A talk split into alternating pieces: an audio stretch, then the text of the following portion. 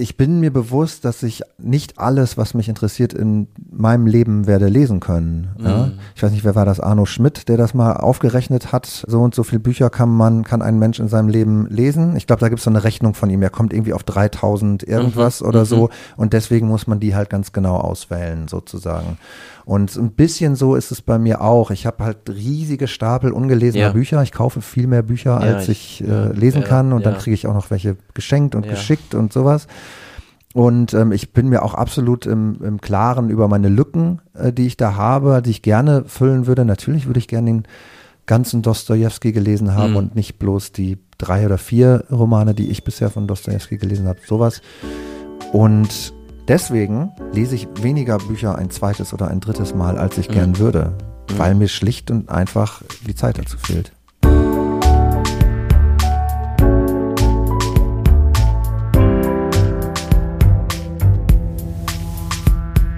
Lesen der anderen. Prominente Menschen sprechen über Bücher, die sie geprägt haben. Mit Christian Möller. Das bin ich. Herzlich willkommen zu Das Lesen der anderen. Mein Gast ist heute der Musiker und Schriftsteller Thorsten Nagelschmidt. Manche von euch kennen ihn vielleicht auch einfach nur als Nagel. Das sind meist die Leute, die Thorsten zuerst über seine Band Muff Potter kennengelernt haben. Aber unter diesem Namen Nagel hat er in den Nullerjahren auch angefangen, Bücher zu veröffentlichen. Wo die wilden Maden graben von 2007, das ist sein Romandebüt, stark autobiografisch geprägt. Inzwischen steht Thorsten Nagelschmidt auf den Büchern vorne drauf und sein aktueller Roman Arbeit von 2020, der handelt auch nicht mehr von ihm selbst, sondern von anderen Leuten. Leuten, die hart arbeiten müssen, während andere in Berlin Party machen. Seine Band Muff Potter, die hat zwischendrin eine ganze Zeit Pause gemacht. Jetzt spielen sie aber seit einiger Zeit wieder zusammen und seit 2022 sind sie mit einem neuen Album am Start. Bei aller Liebe heißt das. Im Podcast hat Thorsten seine fünf prägenden Bücher dabei und die haben für ihn aber teilweise auch viel mit Popmusik zu tun.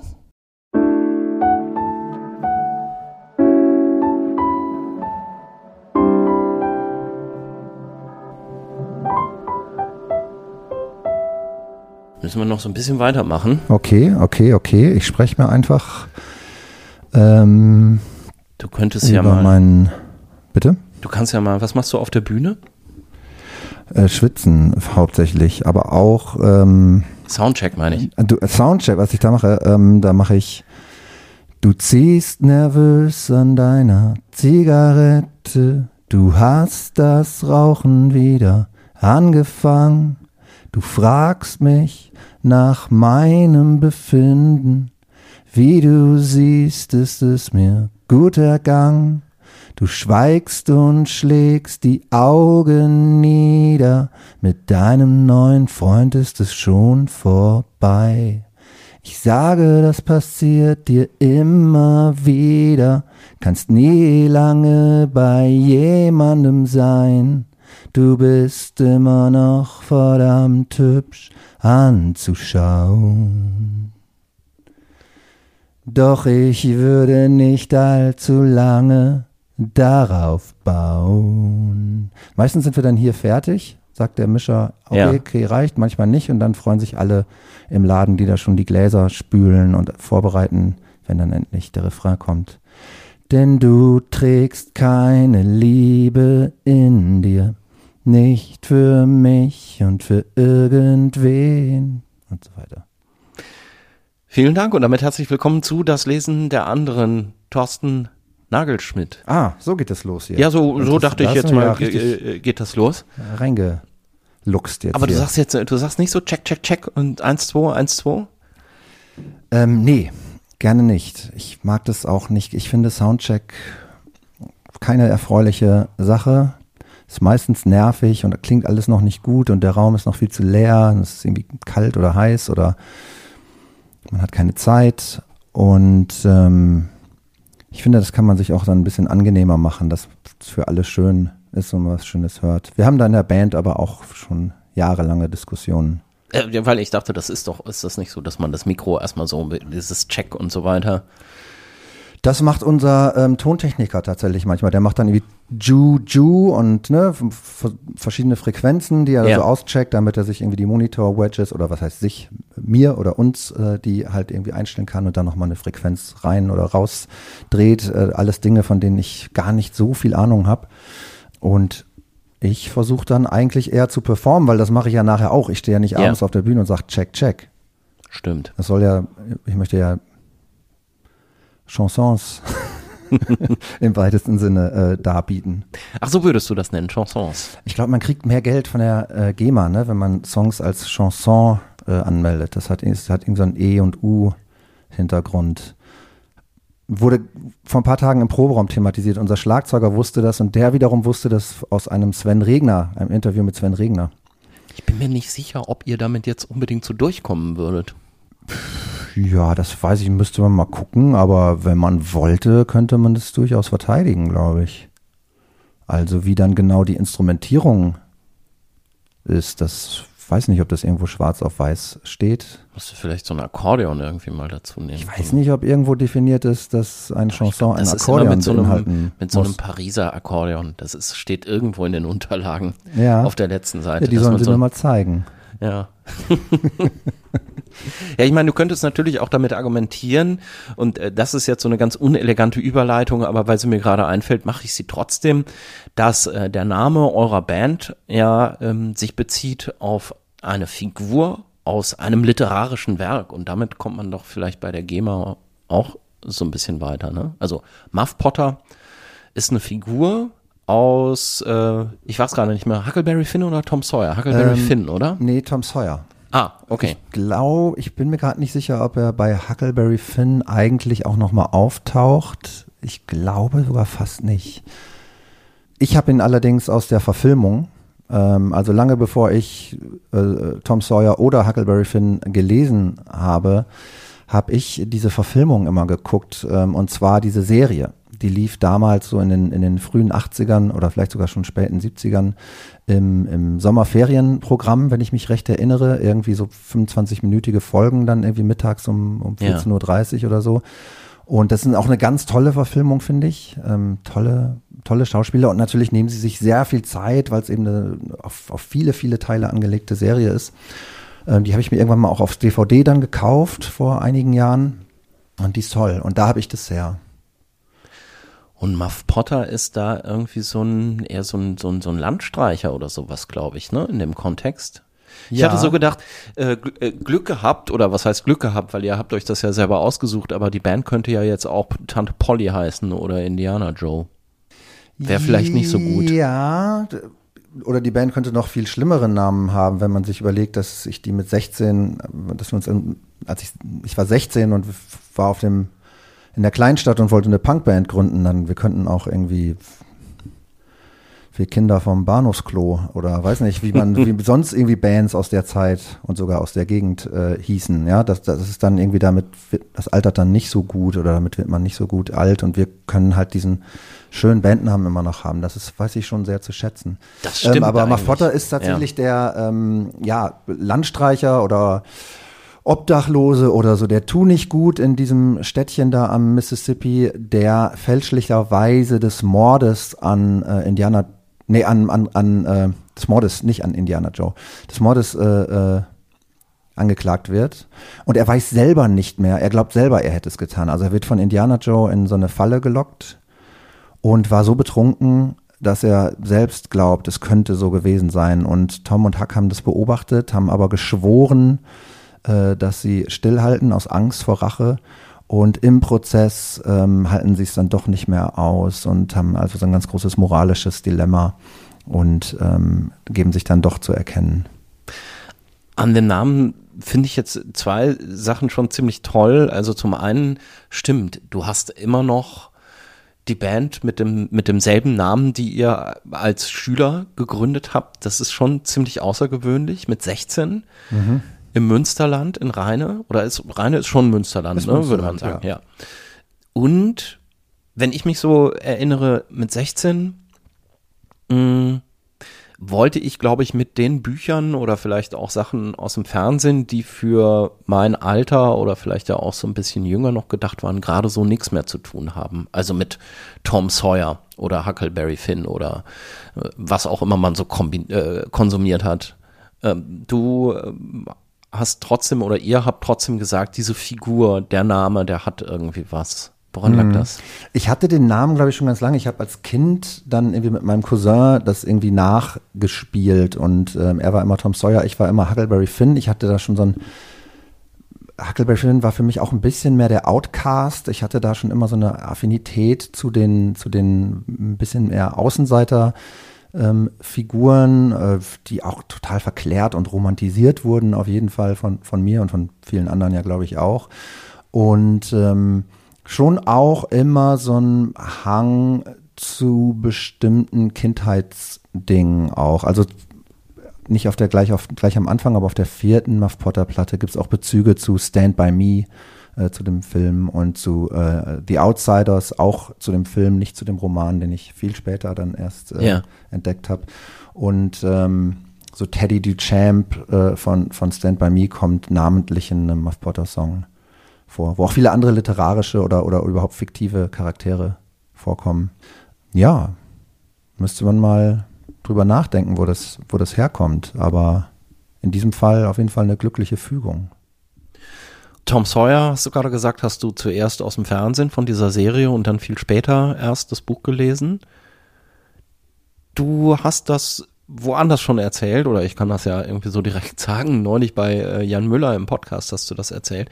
Ihr wart nicht so der Haushalt, wo viele Bücherregale rumgestanden haben. Ne? Wie kam das bei dir mit dem Lesen? Wann ist das in dein Leben gekommen?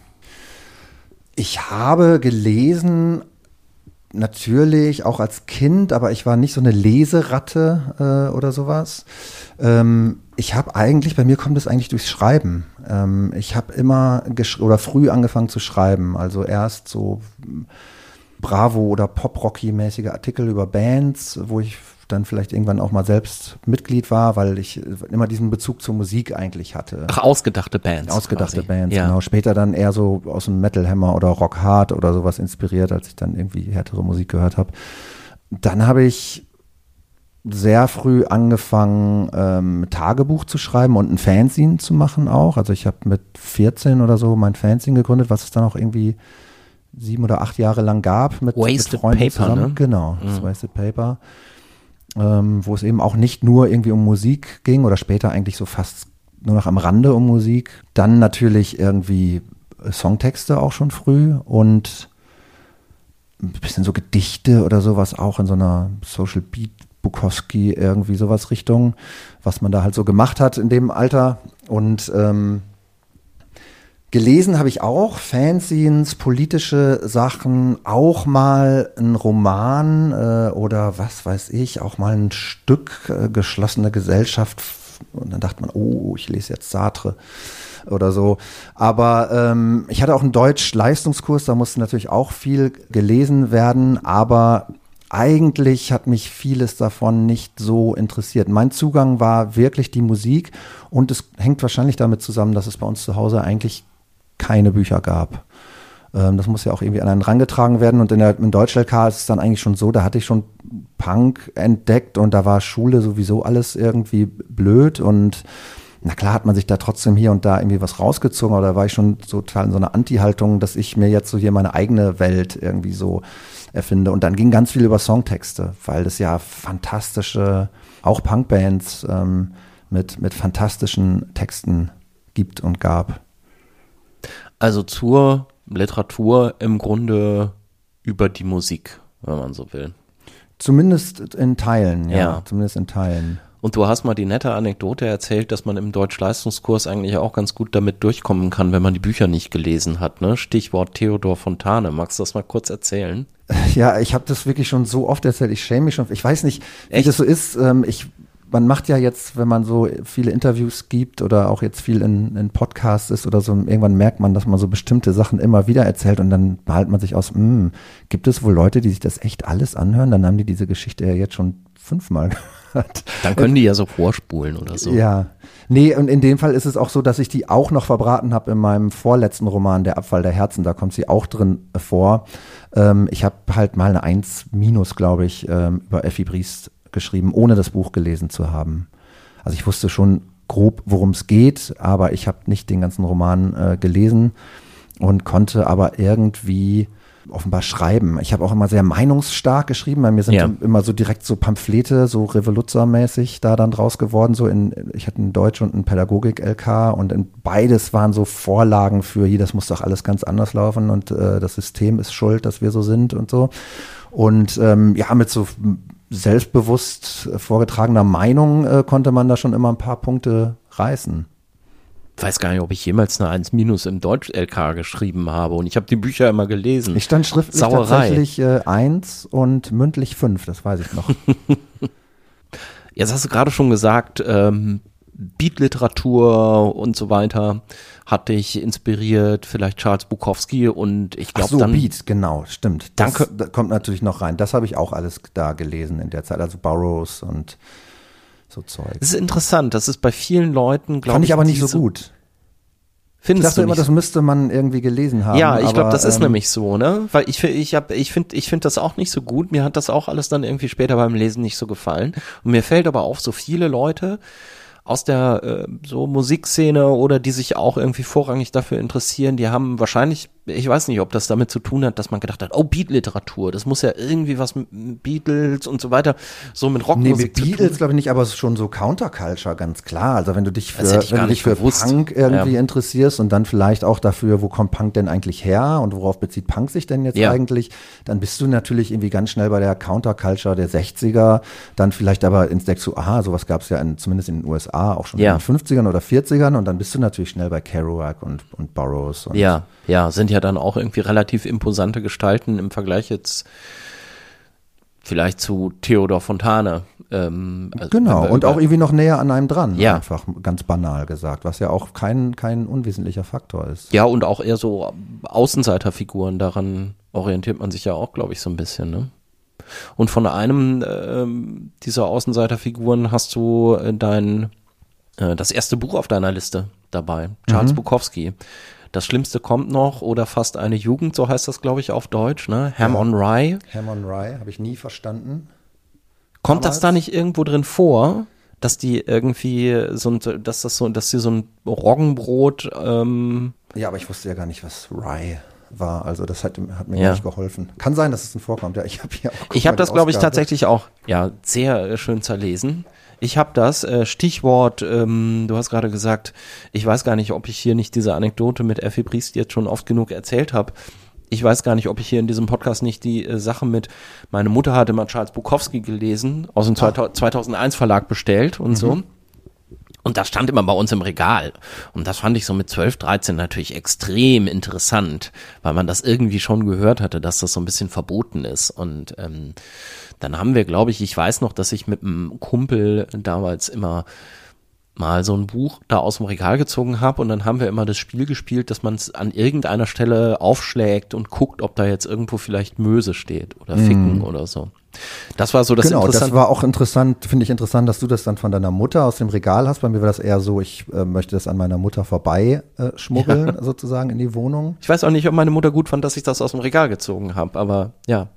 Ja, ich habe ähm, ich hab vorhin, als ich die Bücher rausgeholt habe, nochmal äh, geguckt. Ähm, ich besitze von keinem Autor so viele Bücher. Ich besitze 58 Bücher von Charles Bukowski. Echt? Ähm, wow.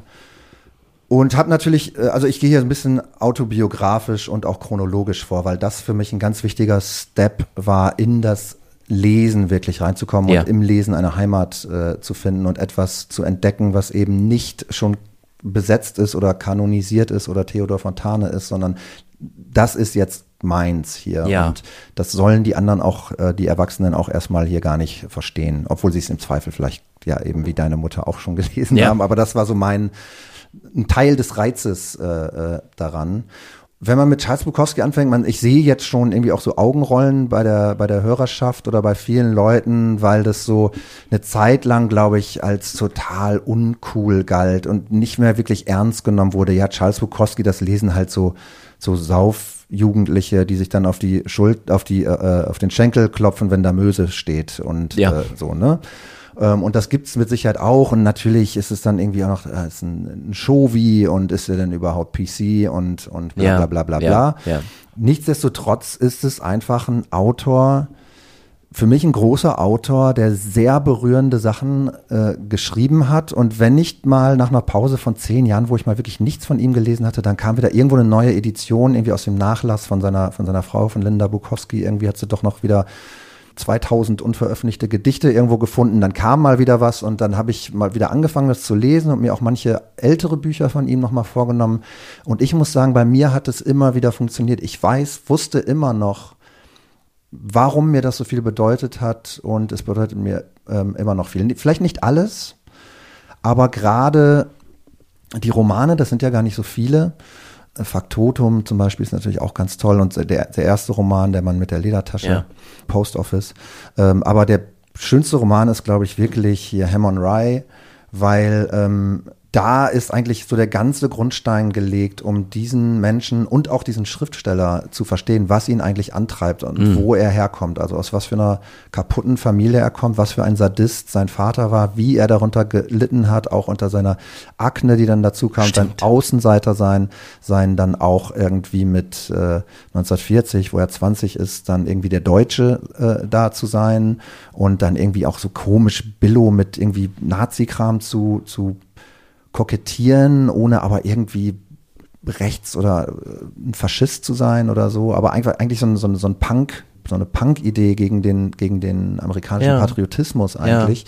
Ähm, damit konnte ich mich schon wirklich sehr identifizieren und ähm, das Interessante bei Bukowski ist ja, dass er alles doppelt und dreifach oder teilweise zehnfach auch verwertet hat. Also er ist auch im Alter, hat er dann Sachen, die schon längst in diesem Roman erzählt wurden, nochmal in einem Gedicht nochmal erzählt oder nochmal in einer Kurzgeschichte. Es gibt so Sachen, die einem da einbrennen, also wie er irgendwie die, den Garten äh, schneiden soll und dann kommt der Vater von der Arbeit und legt sich dahin und irgendwo steht noch ein Grashalm hoch und dann wird er halt mit, diesem, Rasenmäher immer. mit dem Lederriemen vermöbelt Ja, und ja, entscheidet sich irgendwann nicht mehr zu weinen. Irgendwann kommt er besoffen nach Hause und sein Vater und kotzt dahin und sein Vater drückt ihn wie so ein Hund mit dem Gesicht in die Kotze und dann steht er halt auf und gibt ihm zum ersten Mal so einen Schwinger. Also es ist das erste Mal, dass er zurückschlägt, nachdem er Jahre, Jahrzehnte dann Ja. schon ähm, äh, missbraucht, misshandelt wurde ähm, von seinem Vater. Und ähm, das ist alles in diesem, in diesem Buch erzählt. Ich weiß auch noch, als ich das das erste Mal gelesen habe, das war halt nicht in dieser Zeit, als ich irgendwie die deutschen Übersetzungen aus dem 2001 Verlag bei meiner Mutter aus dem Bücherregal gezogen habe. Das waren dann, glaube ich, eher so die Notes of a Dirty Old Man und so und die Gedichtbände. Sondern äh, dieses Buch habe ich dann mit Anfang 20 gelesen. Ich weiß auch gar nicht mehr, warum. Ich kann mich aber noch gut an den Moment erinnern, wo ich dachte, ach, so ist das in Wirklichkeit. Also, deswegen ist das ein toller Autor. Deswegen ist das nicht so. Und wie hast du das gerade so schön gesagt, mit Saufjugendlichen, die sich dann irgendwie auf die Schenkel klopfen. Das, das kenne ich auch so, dass ich den irgendwann ohne ihn zu kennen, doof gefunden habe, weil bestimmte Leute den mit einer bestimmten Attitude irgendwie so gelesen Es ist, haben. der ist halt ne? mehr, ne? Es ist auch ein politischer Autor, gerade auch die Notes of a Dirty Old Man, also diese, diese Kolumnen da. Ja. Und ähm, ein fantastischer Autor auch, was er am Ende da noch gemacht hat mit, mit Pulp äh, zum Beispiel. Oder auch ein paar äh, äh, Short Stories, Fuck Machine äh, zum Beispiel. Das ist ja irgendwie das ist, ein- ist halt wahnsinnig lustig auch teilweise, aber eben gar nicht so das, was man am Anfang lustig fand, sondern steckt auch an ganz vielen Stellen so ein wahnsinnig subtiler Humor irgendwie vor, bei Fuck Machine, wo dieser Mann von einer Frau geschrumpft wird, damit sie ihn eigentlich nur noch als Dildo benutzen kann. Ja, ja, ja. kann ich- Und ja. ähm, das sind schon wirklich tolle, tolle Sachen. Und es ist eine Radikalität drin, eine Kompromisslosigkeit drin, die mir damals natürlich irgendwie in jungen Jahren wahnsinnig imponiert hat und wo ich wirklich mich jetzt mal so weit aus dem Fenster lehnen würde, auch wenn der bei vielen Menschen als irgendwie uncool oder geht nicht oder so gilt, äh, die mir immer noch imponiert. Er hat auch ein paar einfach Sachen geschrieben, wo man einfach denkt, so, oh Mann, du Arschloch oder so. Aber das gibt's ja auch, ne? Also ich bin würde mich nochmal weit aus dem Fenster lehnen und äh, da sagen, ja, ich trenne Werk und Autor. Und ich würde sagen, das machen sogar alle und Ja. wer behauptet, das geht nicht und so, das ist eigentlich mir irgendwie immer zu wohlfeil. Das kann ich eigentlich nicht so wirklich ernst nehmen meistens. Also wenn da jemand irgendwie persönliche Gründe für hat, äh, ja, okay. Aber äh, es gibt nun mal unbestreitbar große Literatur. Wenn ich dann nur vom, vom Autor, wenn ich da Werk und Autor nicht trennen würde, dann müsste ich lügen sozusagen. Also Ja. Reise bis ans Ende der Nacht von Celine, einem überzeugten Antisemiten oder Hunger von Knut Hamsun, äh, Ja. der Hitler-Fan irgendwie war. Weder Hunger äh, hat was mit Hitler zu tun, noch, hat, Re- noch ist Reise ans Ende der Nacht antisemitisch, soweit ich mich erinnere. Äh, vielleicht sind es andere Bücher, aber das sind halt zwei großartige Bücher und was soll man machen? Findest du, dass das gerade eine schwierige Diskussion ist? Weil wir führen die ja ständig, ne? Also jetzt sind wir ja kurz davor, dass ich hier das Wo- Wort Cancel Culture letztlich aussprechen muss. Ähm, und Charles Bukowski ist vermutlich jemand, der bei vielen jungen Menschen, gerade die politisch ähm, engagiert sind oder die, ich wollte jetzt gerade sagen, aufgeweckt sind und dann kommt das andere Wort, was ich eigentlich ungern sagen möchte, nämlich woke, weil das heißt ja im Grunde nichts anderes auf eine bestimmte Art und Weise da würde man ja aus diesen Gründen ungern Werk und Autor trennen. Ja, ich finde das echt mittlerweile eine sehr müßige Diskussion. Ich glaube, ich will da gar nicht mehr so viel zu verlieren. Ich glaube, dass, dass sich bei immer mehr Leuten aber auch zeigt, dass dieses Identitäre und auch wenn es äh, gut gemeint ist oder äh, so, dass das uns nicht weiterführt und dass es auch keine wirkliche politische Haltung ist, auch nicht, auch nicht das Linksidentitäre. Und ähm, ja, das wäre irgendwie das, was, was man dazu vielleicht, oder was ich dazu vielleicht noch irgendwie sagen möchte. Ich glaube, ansonsten beteilige ich mich an diesen Sachen eigentlich nicht mehr, weil ich nicht finde, dass das die Themen sind, die gerade wirklich wichtig und drängend sind, sondern ähm, das sind auch ganz oft irgendwie Scheingefechte oder, oder manchmal vielleicht sogar auch irgendwie Ablenkungsmanöver, Mhm. mit denen irgendwie Menschen, denen es eigentlich ziemlich gut geht, auch noch sich positionieren wollen, dass sie aber auf der richtigen Seite stehen, weil sie die richtigen Wörter benutzen und so weiter und so fort. Und manchmal müssen dann da andere für herhalten, sozusagen, äh, an denen man sich dann irgendwie so abarbeitet. Und ich finde, ich finde das einfach nicht, nicht sehr ergiebig und auch nicht sehr fortschrittlich. Wie ist denn das eigentlich in der Musikszene, in der du dich befindest? Wie wird darüber gedacht oder wird darüber überhaupt gesprochen? Weiß ich gar nicht. Ich bin ja jetzt wieder so neu da. Stimmt, du warst da ja, Ja, so ein 16 Jahre. Nee, oder wie lange wart ihr da nicht nicht so, dass ich da drin? jetzt gar nicht war. Ich habe mich natürlich immer für Musik interessiert und auch ein bisschen Musik gemacht äh, während der neun Jahre Auflösung von Muff Potter. Neun, okay, ja. Aber trotzdem fühlt sich das jetzt so mit der ersten neuen Platte seit 13 Jahren, das fühlt sich schon so an mit so. Man kommt so zurück und guckt sich mal an, ah, wie läuft denn das jetzt eigentlich alles so? Und äh, wer ist denn noch da? Mit wem kann man sich denn noch so verbinden? Und was hat sich geändert? Und es hat sich natürlich sehr viel geändert, wie es sich auf der ganzen Welt natürlich viel geändert hat in diesen 13 Jahren, aber absolut auch im, im Musikbusiness. So. Bist du denn jetzt eher der, ähm, der Schriftsteller, der wieder in, in, in die Musik zurückkehrt oder wie wird das wahrgenommen?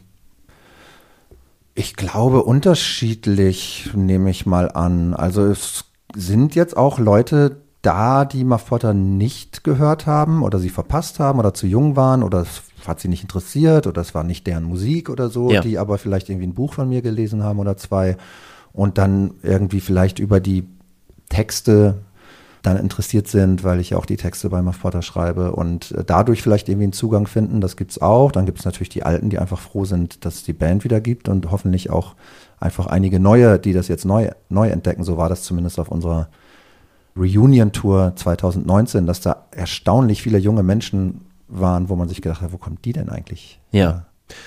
Und weil das ist ja im Grunde ähm, so eine so eine Gegenbewegung zu dem, was äh, du jetzt am Anfang gesagt hast. Also du bist zur Literatur im Grunde durch Pop-Referenzen gekommen. Ist das jetzt bei dir dann teilweise umgekehrt, dass es Leute gibt, die dich quasi nur als den Schriftsteller Thorsten Nagelschmidt kennen und jetzt irgendwie realisieren, ach, der macht auch Musik. Ja, wie gesagt, das kann sein. Ähm, andersrum gab es das natürlich auch. Mein erstes Buch ist ja 2007 erschienen, wo die wilden Maden graben. Da Ja. gab es Muff Potter noch. Und da waren meine Lesungen immer überdurchschnittlich gut besucht. Also das Buch ist in einem kleinen, äh, im Ventilverlag, halt, Ja. ein kleiner linker Verlag aus Mainz, erschienen. Und meine Lesungen waren wirklich sehr gut besucht und das hatte natürlich damit zu tun, dass diese Band noch dahinter steckte. Ja. Und da waren wahnsinnig viele Menschen auf den Lesungen, die gesagt haben, ey, das war meine erste Lesung ever. Ich gehe Ja. gehe nie zu Lesungen. Ich weiß, dass es das gibt, aber das ist irgendwie nichts für mich. Und das waren auch oft Kids, sage ich jetzt mal. Es waren nicht immer nur Kids, es waren auch ältere Leute. Darin kann ich mich auch wiederfinden, weil ich das eben auch brauchte. Also diese E-Kultur-Barrieren oder so haben mir vielleicht auch eine Weile irgendwie äh, äh, Zugänge verbaut oder sowas. Ne?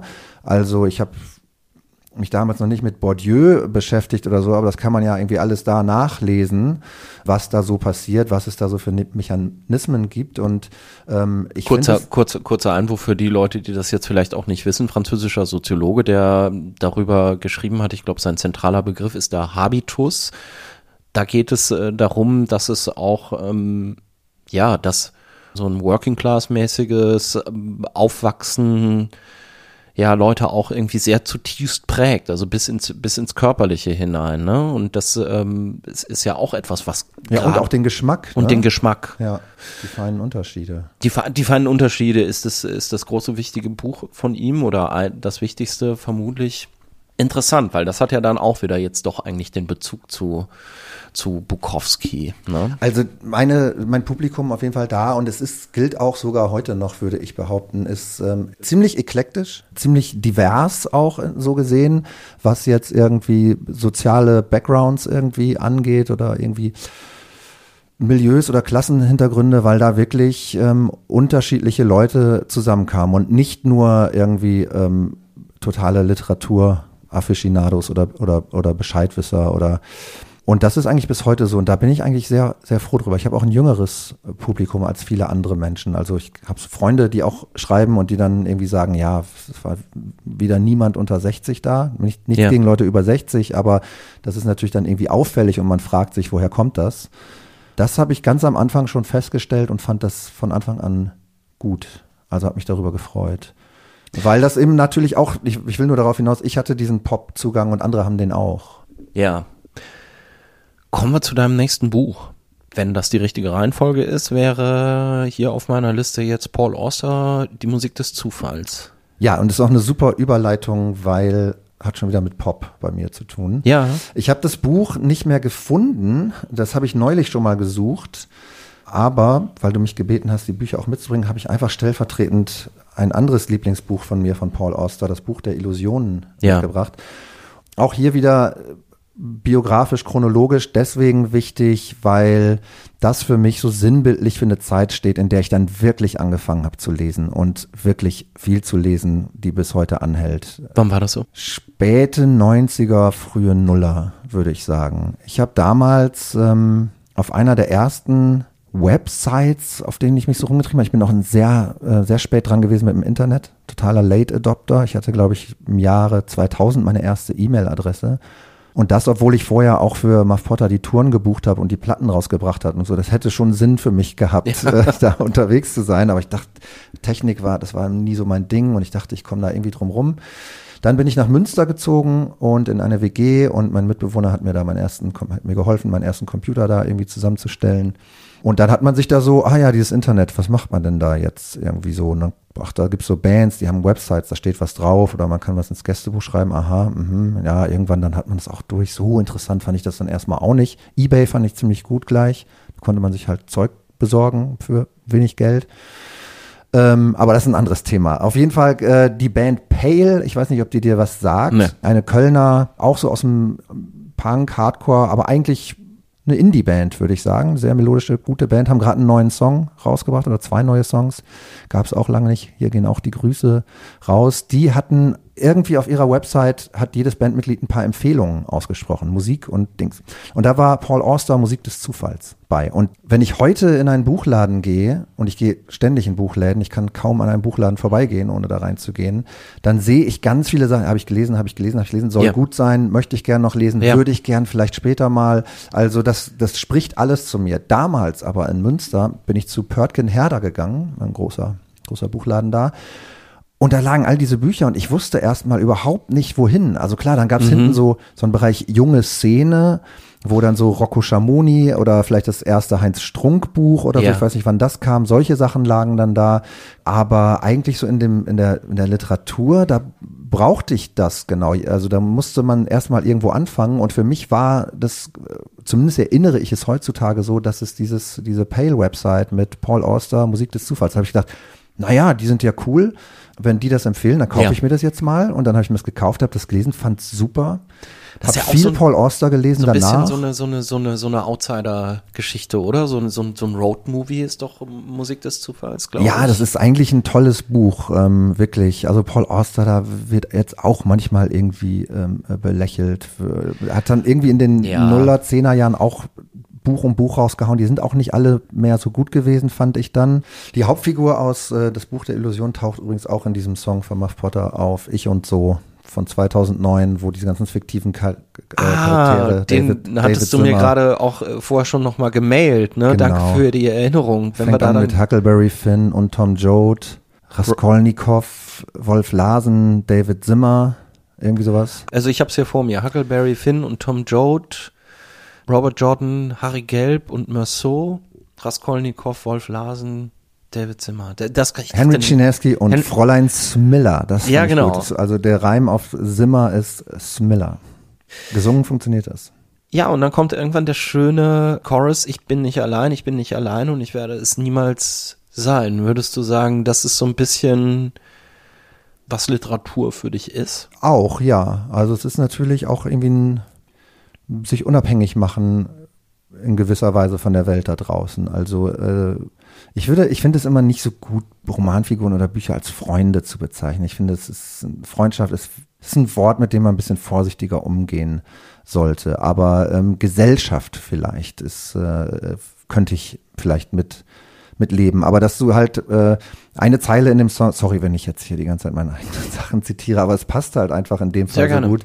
Ähm, eine andere Zeile aus der zweiten Strophe ist, besser als am eigenen Dasein zu kleben, ist es in den allerbesten Geschichten der Welt zu leben.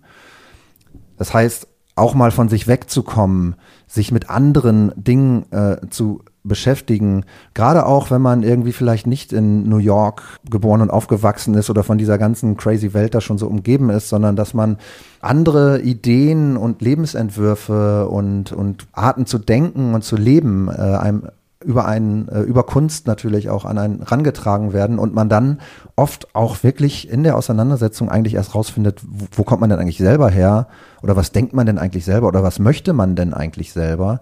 Also man lernt natürlich auch viel über sich, über sich selbst in dem Lernen über andere oder überhaupt in der Beschäftigung und Auseinandersetzung mit anderen. Und ich denke dann immer, wenn man das halt gar nicht hat, also wenn man immer nur sein eigenes Dasein hat, das ist halt traurig, aber vielleicht auch nicht traurig, vielleicht muss ich das noch nicht mal werten, aber es ist vor allem auch sehr langweilig. Stimmt. Also Ich finde, ich meinte jetzt dieses mit dem Refrain, ich bin nicht allein und ich werde es niemals sein, auch gar nicht unbedingt so, ich bin befreundet mit diesen äh, Figuren. Das hat ja sowas Imaginary Friend mäßiges von, von kleinen, äh, kleinen Kindern eher, ne? Aber ähm, ich finde, dass, äh, dass dieser Refrain auch so, so vieldeutig ist. Also ich kann ja auch befreundet sein oder ich kann mich eins wissen mit anderen Leuten, die diese Sachen gut finden. Ja. Also meine, mein Tribe, meine, meine Gemeinschaft ist sozusagen diejenigen, die auch Huckleberry Finn und Henry Chinesky, was der ähm, Name von Charles Bukowski in diesem sein alter Ego eigentlich. sein alter ne? Ego ist. Ne? Und das ist ja aber ganz schön in diesem Songtext auch, dass das ähm, bei dir jetzt hier sind das ja nicht nur Buchfiguren in dem. Nee, Jesus Christus kommt auch vor. Das sind einfach fiktive. Genau. Oder Eleanor. Rigby. Ernest Scribbler auch eine wicht, gute Figur. Wer ist das nochmal? Ähm, äh, von Mon aus einem Monty Python Sketch. Das ist der, der den besten Witz äh, der Welt erfindet und so. sich dann totlacht und dann wird doch dieser Witz äh, auch im Krieg gegen die Deutschen Stimmt. eingesetzt. In Das ist Ernest Scribbler. Mhm. Okay. Was ist hier noch? Ja, ist egal. Ähm, also sind hier noch ein, sind hier noch einige äh, Namen in diesem Song. Ich und so sollen sich die Leute dann einfach mal äh, selber anhören und sich selber auch überlegen, wie wie das denn für sie auch gemeint sein könnte. Ja, und das ist, also der Song ist auf unserer Platte von 2009. Ähm, den werde ich, Text werde ich 2008 geschrieben haben und das ist so, heute würden da andere Namen auftauchen oder vielleicht mehr oder ein paar austauschen. Aber das ist für mich auch dann insofern irgendwie auch eine schöne Momentaufnahme von mir als Leser. Ja, und bei, ähm, Paul Auster. bei Musik des Zufalls äh, ist es eben nicht David Zimmer, sondern das habe ich nochmal nachgeguckt. Die Hauptfiguren heißen Jim Nash und Jack Potsy, was natürlich auch schon mal super starke äh, Namen sind. Und es beginnt als dieses Road Novel und dann gibt es den totalen Bruch, glaube ich, nach ein Drittel des Romans ungefähr, weil dann, sie haben äh, gepokert. äh, Ja. Gegen so Millionäre beim Pokern verloren, die beiden. Ähm, die habe ich mir auch aufgeschrieben. Die, die Millionäre heißen Flower und Stone. Ähm, das ist ganz schöne Poesie, muss man sagen. Und äh, sie müssen dann da bleiben auf deren Grundstück. Also die Bewegung äh, ist gestoppt. Sie sind dann gefangen in dem Rest des Romans und müssen eine Mauer bauen aus Steinen eines Schlosses in England, die nach, die in die USA gebracht wurden. Und die Mauer hat gar keinen Sinn. Sie müssen einfach nur eine Mauer bauen und als sie fertig ist, wird die halt wieder abgerissen. Und es ist so, man möchte diesen Begriff eigentlich nicht mehr benutzen, ne? aber mir fällt gerade wirklich kein besserer ein. Es ist tatsächlich Kafkaesk. Ach so, ja. Ähm, Denke ich häufig dran bei Paul Auster, glaube ich. ja, weil es diese totale Sinnlosigkeit und natürlich gibt es irgendwie Fluchtversuche und es Ja. wird alles und immer neue Schulden und ähm, also ich war total gefangen genommen von diesem Roman und auch von den äh, von dem was was da so drinstecken kann. Aber es ist kein dickes Buch, ist sehr schlank. Und es ist aber auch so, ich glaube, das ist ja doch eine Sache, die macht er doch meiner Erinnerung nach auch relativ häufig, ne? Also, dass sich, dass man eine ganze Zeit lang das Gefühl hat, man liest diese Art von Buch und dann gibt's irgendwie so einen Plot-Twist, der das andere zu einer, zu einer ganz anderen Art von Buch macht, irgendwie. Ich, ich könnte das jetzt nicht sagen, wo er das sonst macht, aber das habe ich so jetzt so das Gefühl, ähm, dass das, dass das bei Paul Auster relativ häufig so war. Stimmt das? Ja, finde ich auch. Und, und genau wie, du, wie wir aber auch vorhin rausgefunden haben, irgendwann wurde das so eine Masche, man Ja. hat da schon mit gerechnet. Und das hat mich auch dann wieder total beeinflusst, also mich als, als Schriftsteller in dem Moment, weil ich nochmal anders über Wendungen nachgedacht habe, dass ich jetzt auch, ich habe ein viel, viel ambivalenteres oder kritischeres Verhältnis zu überraschenden Wendungen, weil manchmal ist, ist das Überraschende eigentlich eher, dass es keine überraschende Wendung gibt. Und manchmal ist es auch die größere Kunst, also irgendwie äh, auf bestimmte Effekte zu verzichten und ein bisschen geradeaus zu erzählen. Und dann, wenn es dann sozusagen erwartbar wird oder wenn man das dann nur noch irgendwie äh, möchte, äh, dann kann es auch schnell zu so einer so einem Dienstleistungsaspekt kriegen, der dann irgendwie einem auch nicht mehr so, also einem als Leser dann auch nicht mehr so viel Ja. bringt, finde ich, weil man Ja. man hat das halt sozusagen, ich habe das und das bestellt und kriege auch genau das. Und das ist ja eigentlich nicht das, was mich an Literatur äh, interessiert, dass ich immer genau das bekomme, was ich bestellt habe.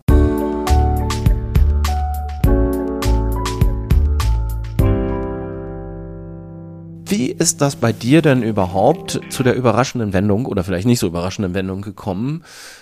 Unelegante Überleitung, dass du gesagt hast, okay, ähm, jetzt hier die Sachen, die mir durch den Kopf schießen, in Songtexten auszudrücken, das reicht mir nicht mehr. Ich möchte jetzt auch Bücher schreiben, okay.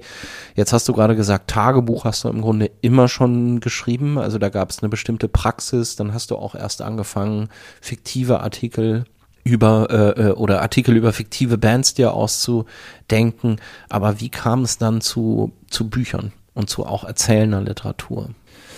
Ähm, ich habe einen Anruf bekommen, einfach, äh, so kann man das sagen, ähm, von Jörn Morisse, der auch ein paar Jahre mein Agent war und der auch in den 90ern ein Fanzine gemacht hat, Ja. der aber auch schon Literaturagent war und mit dieser ganzen zentralen Intelligenzagentur irgendwie verbandelt, da mit, mit Katrin Passig und Ach, Sascha Wolfgang Lobo Herrndorf. und so, Und, genau, ja. so ein bisschen aus dem, aus der Bubble.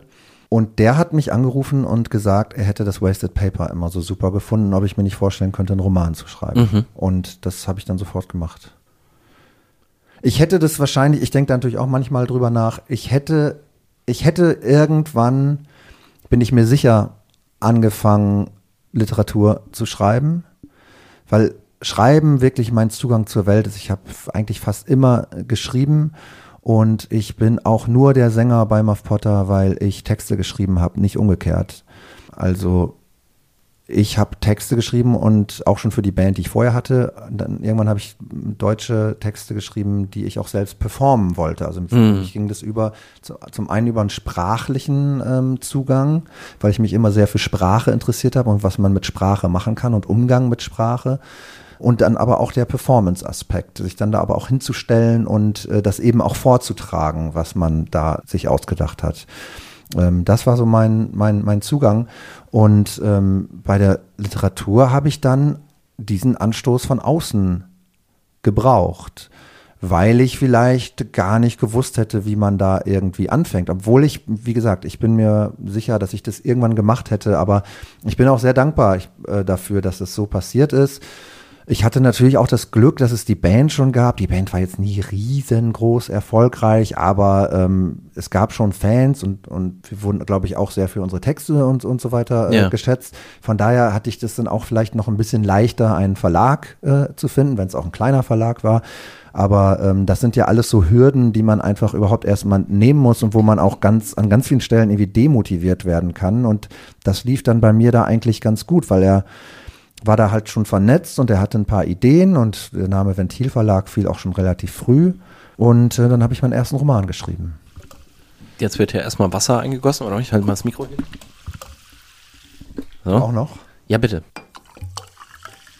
Und jetzt steht hier als nächstes Sylvia Plath, die Glasglocke. Das ist ein ziemlich aufwühlendes Buch, ne? Ja, tolles Buch. Ist klar, sonst hätte ich es ja jetzt nicht mitgebracht. Ähm, Stephen King sagt ja, es gibt nur zwei, zwei Geschichten, die man überhaupt erzählen kann. Ähm, ein, ein, Mann, ein Mann verlässt die Stadt und ein, ein Fremder kommt in die Stadt.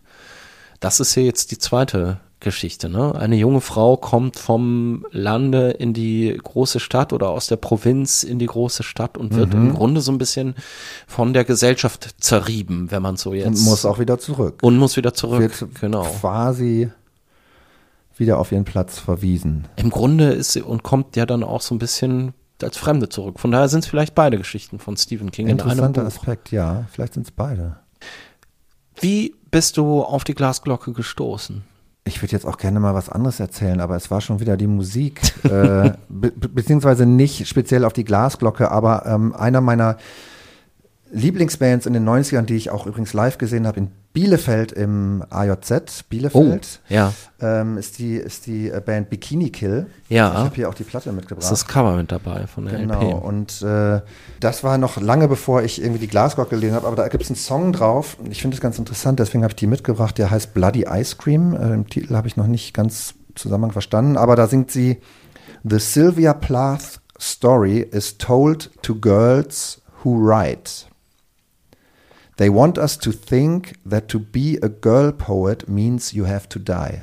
Oh, Und dann äh, weil sie sich umgebracht hat. weil sie ja. sich umgebracht hat und weil das natürlich immer die Erzählung ist, die Frau, die äh, dann irgendwie stirbt oder die irgendwie massakriert wird und Ja. die, wenn sie sich auflehnt. Tale Und, quasi so. ja.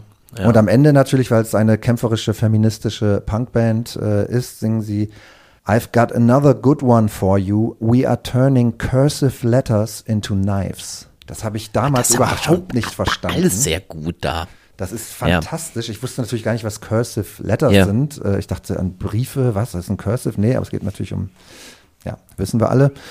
Da habe ich zum ersten Mal, glaube ich, den Namen Sylvia Plath gehört und habe dann irgendwann auch ähm, Gedichte von ihr gelesen. Ich habe sehr ambivalentes Verhältnis zu Lyrik. Hm. Ich lese schon auch Lyrik, aber ich würde mal sagen, in 70, 80 Prozent der Fälle quäle ich mich irgendwie durch, weil ich glaube, das gelesen haben äh, zu müssen. Und Ja. das hat wahrscheinlich auch was mit der Musik-Pop-Sozialisation zu tun, also mit Songtexten und, und, und so weiter. Vielleicht auch mit dem Deutsch-LK, wo wir ständig Gedichte auseinandergenommen haben, bis man irgendwie den Eindruck hatte, das ist so ein bisschen wie Witze erklären, weil die ganze Musik da irgendwie raus, an der, äh, die ganze der ganze Sound und die ganze Magie äh, so weganalysiert wurde. Das hat mir das wirklich sehr, sehr, sehr verhagelt, das Thema Lyrik. Ähm, aber die Glasglocke, ja eben auch ihr einziger Roman, den sie hier geschrieben hat, auch äh, ganz kurz vor ihrem Tod dann geschrieben. Ja. Und es geht ja natürlich viel um, um äh, suizidale Tendenzen und Suizidversuche. Mich hat er so umgehauen äh, wegen der Sprache, weil ich finde ihn einfach sprachlich brillant. Und das war so ein Buch, wo ich mir wirklich viel angestrichen habe. Ich erinnere mich auch an Szenen. Da gibt es diese schöne Szene, wie sie sich vorstellt, sie, sie sitzt im Feigenbaum. Das ist auch eine ganz berühmte Szene, wird, glaube ich, irgendwie oft auch hervorgehoben. Und überall hängen Feigen und äh, sie verhungert in diesem Feigenbaum, weil sie nicht weiß, welche Feige sie zuerst essen soll. Ah, das ist quasi so eine Allegorie auf die moderne Gesellschaft, wenn man will. Ne? Genau, und auch ja. auf ihr Leben da in, in New York. Also sie gewinnt ja irgendwie diese Hospitanz bei einem, bei einem bei einem Modemagazin. So Harper's ich, ne? Bazaar oder irgendwie ja, sowas genau. in der Art soll das Man wohl ist so in den ne? coolsten Kreisen, wo sich andere mühsam irgendwie hinarbeiten, siehst du halt irgendwie drin und findet sich da aber nicht zurecht und äh, äh, geht dann zurück. Und da finde ich es nämlich auch, das finde ich halt ein interessantes äh, Thema in dem Moment. Ich habe hier die, ich habe zwei Ausgaben mitgebracht. Hier eine, eine ältere äh, Surkamp-Ausgabe in ihrer Reihe offensichtlich, das, die es damals gab, äh, Weißes Programm im Jahrhundert der Frau. Ja. Steht vorne drauf. Fand ich okay. Und dann kam vor, weiß ich nicht, 10, 15 Jahren eine neue Übersetzung auch bei Surkamp von Reinhard Kaiser und es steht sogar vorne ganz groß auf dem Cover drauf, übersetzt von Reinhard Kaiser. Das ist ja eigentlich interessant, weil ja. das Thema Übersetzung, ja, also wie, es gibt jetzt so ein paar Übersetzerstars, die einfach dafür bekannt sind, dass sie so gut sind. Trotzdem weiß jeder, es ist ein grotesk schlecht bezahlter äh, Beruf, ja.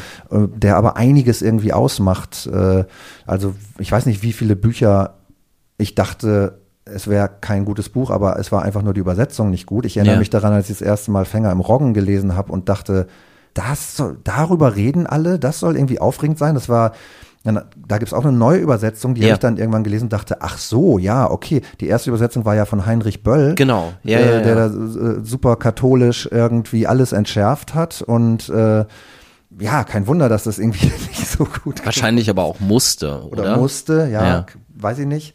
Ich habe das auf jeden Fall echt öfter ähm, gehabt. Ähm, auch hier bei Manhattan Transfer von John Dos Passos, da finde ich es auch interessant, vor ein paar Jahren äh, Neuübersetzung, steht hier neu übersetzt von Dirk van Gunsteren. Hervorragender, auch so ein bekannter Übersetzer, ne? Hervorragender ja. Übersetzer und ja. äh, es ist es ist nicht wie Tag und Nacht, aber es ist ein spürbarer Unterschied. Ja. Dann gibt es ja ganz berühmt geworden, ist auch mal so vor, vor 15 Jahren, also Svetlana Geier, die, ähm, die Frau mit den fünf Elefanten, die halt die fünf großen Dostoevsky-Romane ja. neu übersetzt hat. Und es gibt einen Film darüber, ein ganz, ganz, ganz fantastischer Film, wo sie bei ihrer Arbeit gezeigt wird, wie sie halt im, neu übersetzt. Und dann kriegen manche Romane, also aus äh, äh, Verbrechen und Strafe, also Schuld und Sühne heißt dann eben nicht Schuld und, und Sühne, Strafe, sondern ja. Verbrechen und Strafe. Also geht so weit, dass sie sagt, ey, das fängt, geht schon beim Titel los. Das passt eigentlich nicht. Das ist nicht das, was Fyodor Dostoevsky äh, da sagen wollte. Ja, wo so, eine, wo so eine komische moralische Wertung schon dem Titel untergeschoben wurde, so ein Unterton im Grunde. Ja. Ne?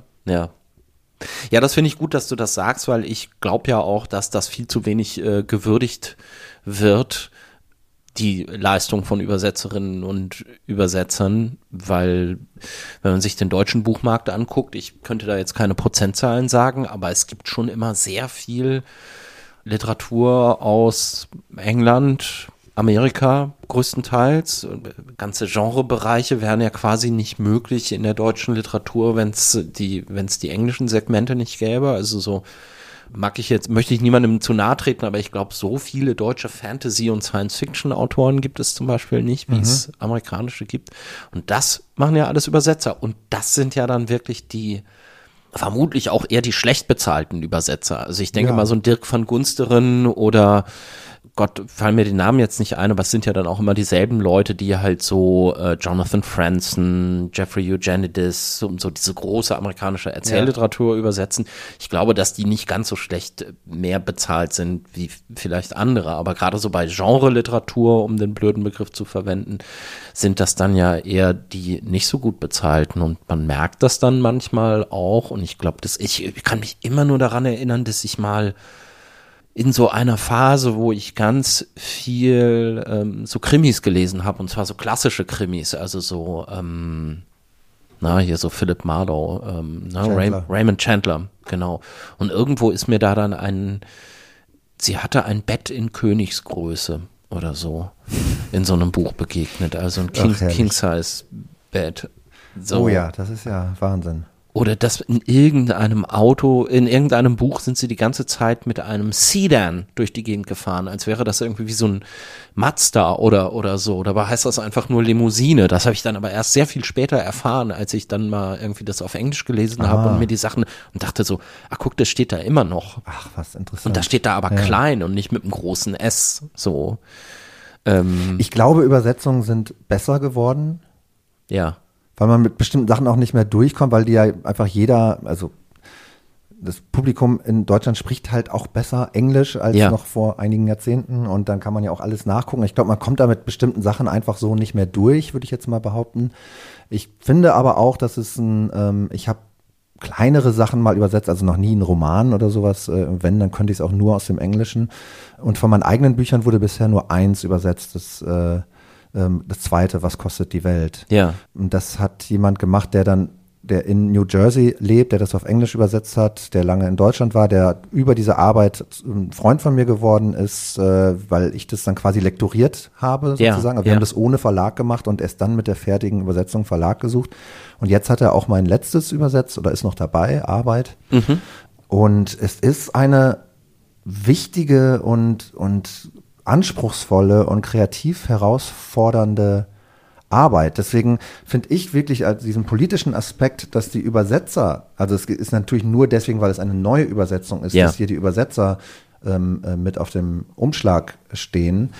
Aber das finde ich schon bemerkenswert, weil ansonsten ist es ja immer dieses Genie-Ding, ja. Also mhm.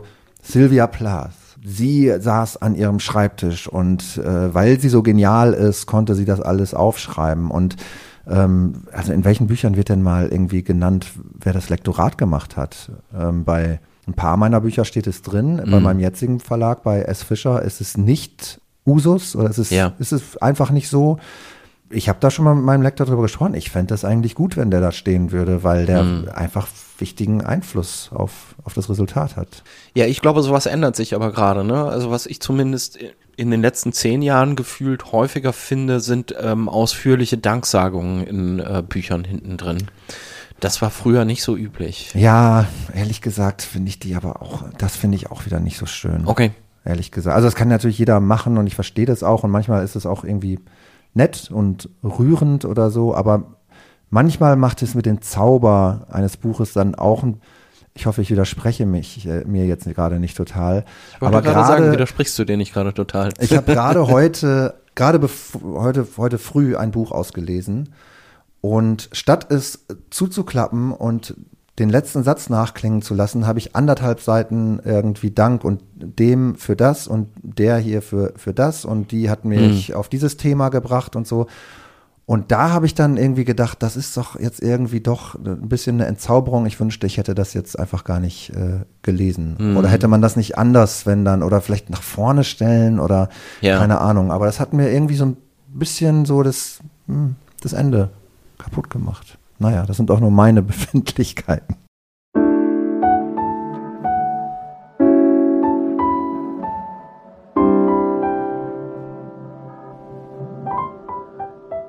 Wir kommen an dieser Stelle zum Das Lesen der anderen Fragebogen mit äh, kurzen Fragen und nicht unbedingt kurzen, aber schnellen Antworten. Oha, da bin ich immer ganz schlecht. Ja, das sagen ja alle an der Stelle immer, aber ist egal. Dein Haus brennt. Drei Gegenstände darfst du mitnehmen. Einer davon ist ein Buch. Ich hätte von dir gerne die Liste der drei Gegenstände inklusive des Buches.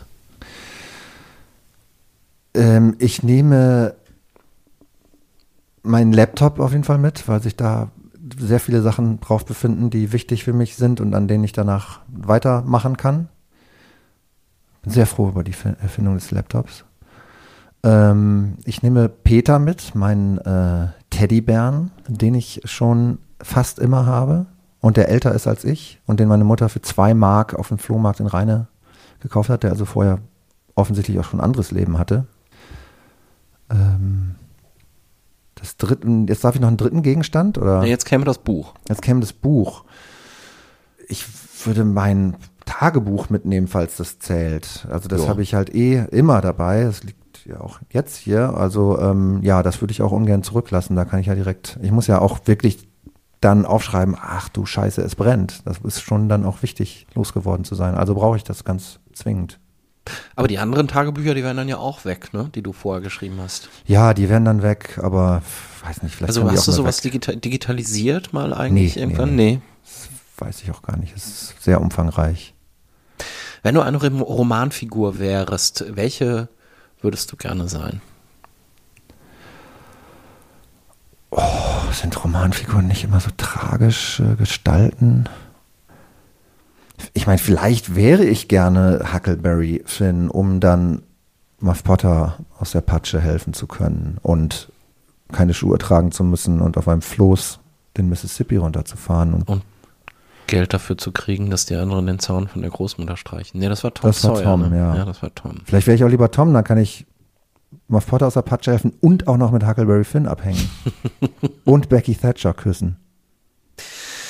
Wenn du mit einem Schriftsteller, einer Schriftstellerin vergangener Jahrhunderte oder Jahrzehnte sprechen könntest, mit wem und worüber?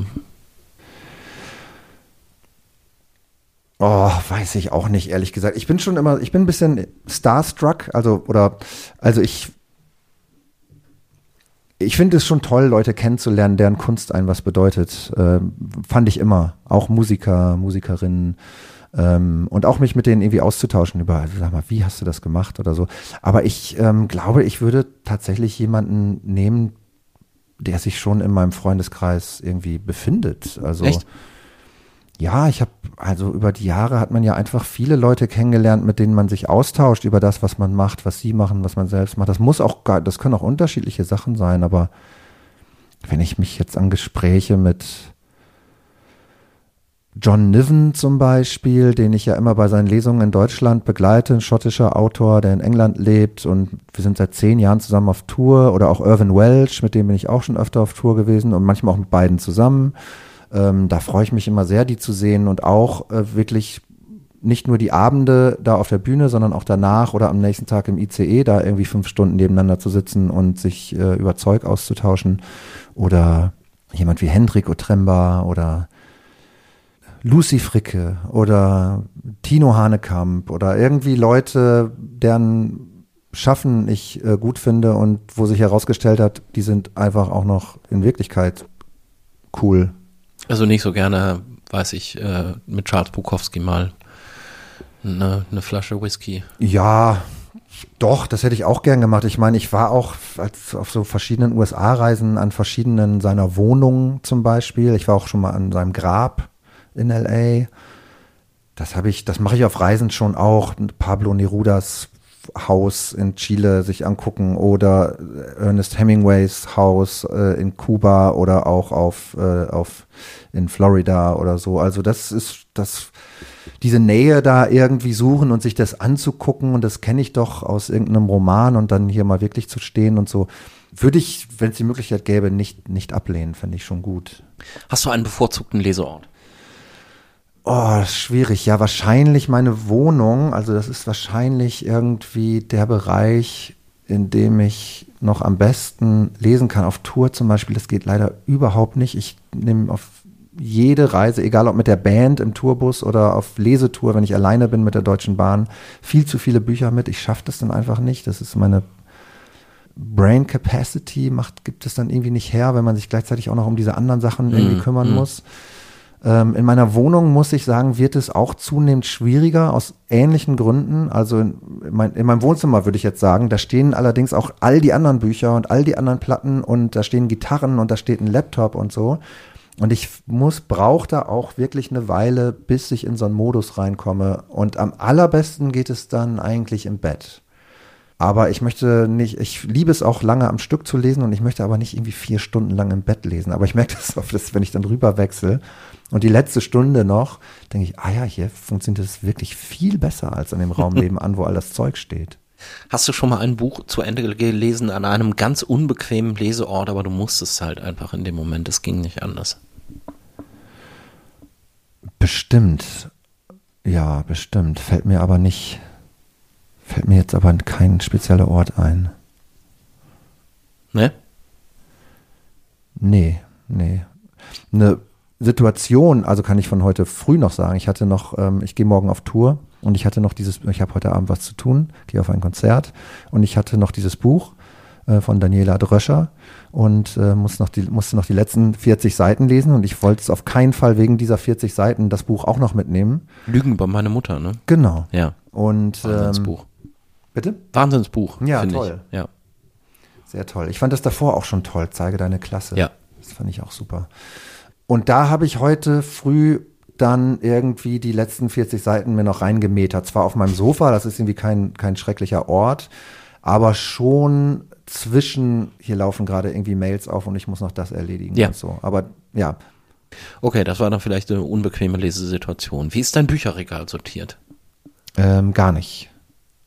Also ich habe auch, ähm, meine Platten sind alphabetisch sortiert, weil ich sonst nichts wiederfinde.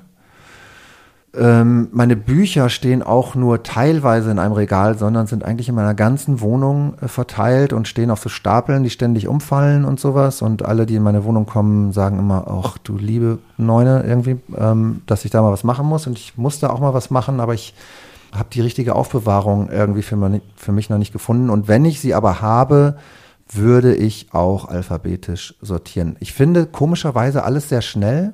Also ich habe so ein, ähm, so, ein, so ein emotionales irgendwie Gedächtnis, dass ich weiß, wann ich was ungefähr gelesen habe und dann muss es deswegen eigentlich da und da sein.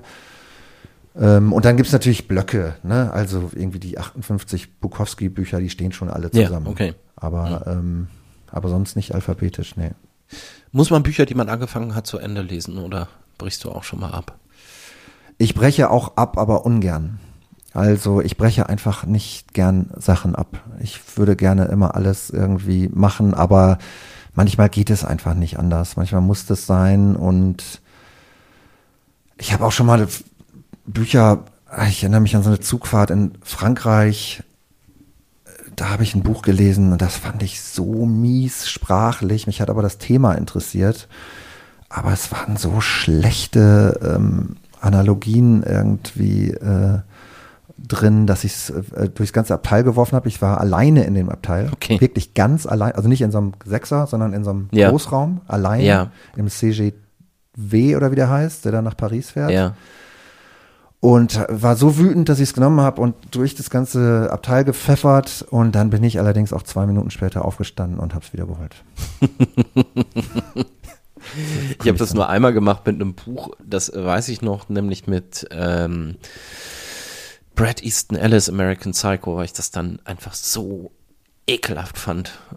Dass du Das- nicht weiterlesen konntest. Ah, Ich, das war, das hat, also es ist echt so zum ersten Mal, dass das so körperlich was in mir hervorgerufen Oh ja. Mhm. hat. Und wir hatten das in der Uni damals. Da hat irgendwie so ein progressiver Professor das auf eine Leseliste gesetzt. Oder ich weiß gar nicht, ob sonderlich progressiv. Ähm, aber ja, das, Das ist auch, steht seit Jahrzehnten auf meiner noch To-Read-Liste, seit ich unter Null gelesen habe, Ja. was ich super fand. War mir immer klar, ich muss auch noch American Psycho lesen, aber wie das dann so ist mit, also ja, Das ist auch leider sehr gut, muss man sagen. In seiner, also in diesem sich äh, die, die, diese, diese Figur irgendwie an verwandeln. Aber ich fand das schon ziemlich, ziemlich unerträglich. Und ich weiß auch nicht, ob ich heute diesen, diesen Move noch irgendwie, äh, ja, manche so Sachen gut sind irgendwann finde. auch vorbei, ne? ob das nicht so durch ist, Brad Easton Ellis. Weiß ich nicht. Eselsecken oder Lesezeichen? Beides nicht so oft. Ich habe eigentlich, ähm, viele äh, Bücher haben ja so ein schönes Lesebändchen. Das Ja. finde ich auch schön. Das mag ich schon sehr, obwohl ich es fast nie benutze, sondern erst später dann. Ähm, ich habe eigentlich immer einen ähm, Bleistift da liegen. Oh ja. Das ist mein Lesezeichen, weil ich auch anstreiche. Ach, so einen kleinen Bleistift. Das ja, der ist, ja jetzt ein nett. bisschen abgekaut und gefummelt schon irgendwie. Eigentlich habe ich lieber auch größere. Ja. Aber ich habe von diesen hier habe ich äh, Dutzende irgendwie fliegen die so rum. Ach, das ist ja toll. Ähm, das ist dann auch mein Lesezeichen sozusagen.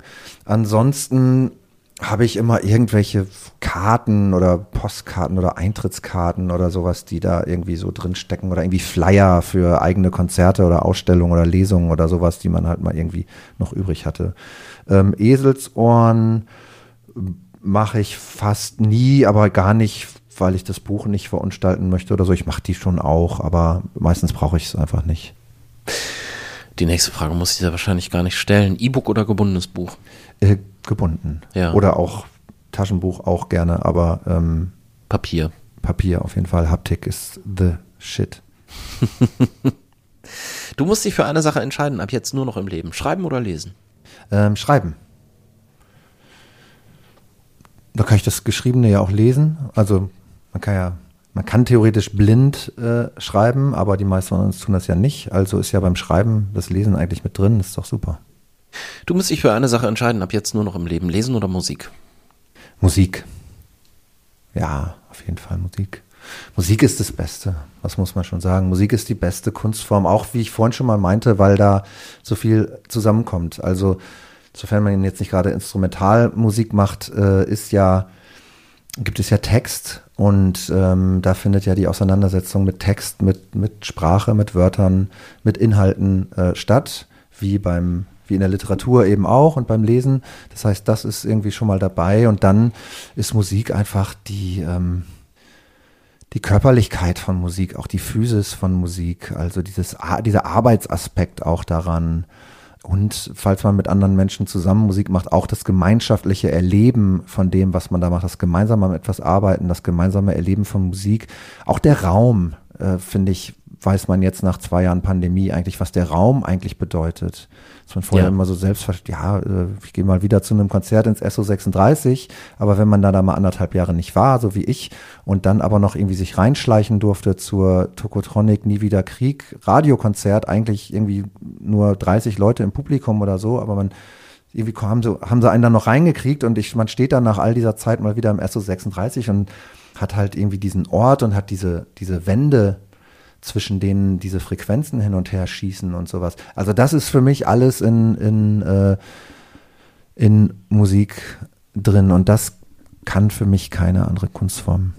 Du sitzt auf dem Sofa mit dem Buch, auf das du dich schon den ganzen Tag gefreut hast. Womit kann ich dich da denn noch weglocken? Mit einem Konzert im SO36 vielleicht. das habe ich mir jetzt fast gedacht.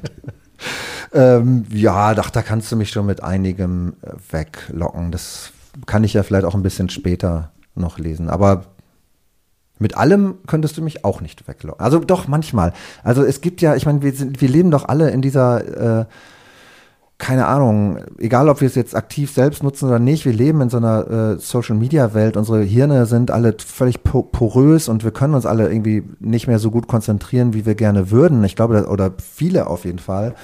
Und ähm, von daher ist es schon so, dass man sich leider doch oft zu viel ablenken lässt und mehr als man möchte, mehr als einem gut tut auch. Von daher ist es bei mir schon auch teilweise ein aktiver Kampf, dass ich sage, ja. nee, ich check jetzt hier nicht nochmal Instagram, sondern ich lese jetzt hier dieses Buch und ich lasse mich jetzt auch, da poppt da irgendwas auf, nee, dann lege ich das Handy in einen anderen Raum oder so, weil, mhm. ne, also das ist schon eine aktive Strategie und was das alles für Auswirkungen aufs Gehirn hat, das ist ja auch alles noch irgendwie gar nicht richtig erforscht. Es, ich würde sagen, es hat der, tut der Menschheit nicht, nicht gut, so diese Art und Weise, mit unseren, wie wir mit unseren Endgeräten momentan umgehen und ich hoffe, dass man in 20 Jahren darauf zurückblickt und denkt, oh, Gott, was oh, das wäre ja schön. ihr denn da gemacht? Das ist doch Wahnsinn.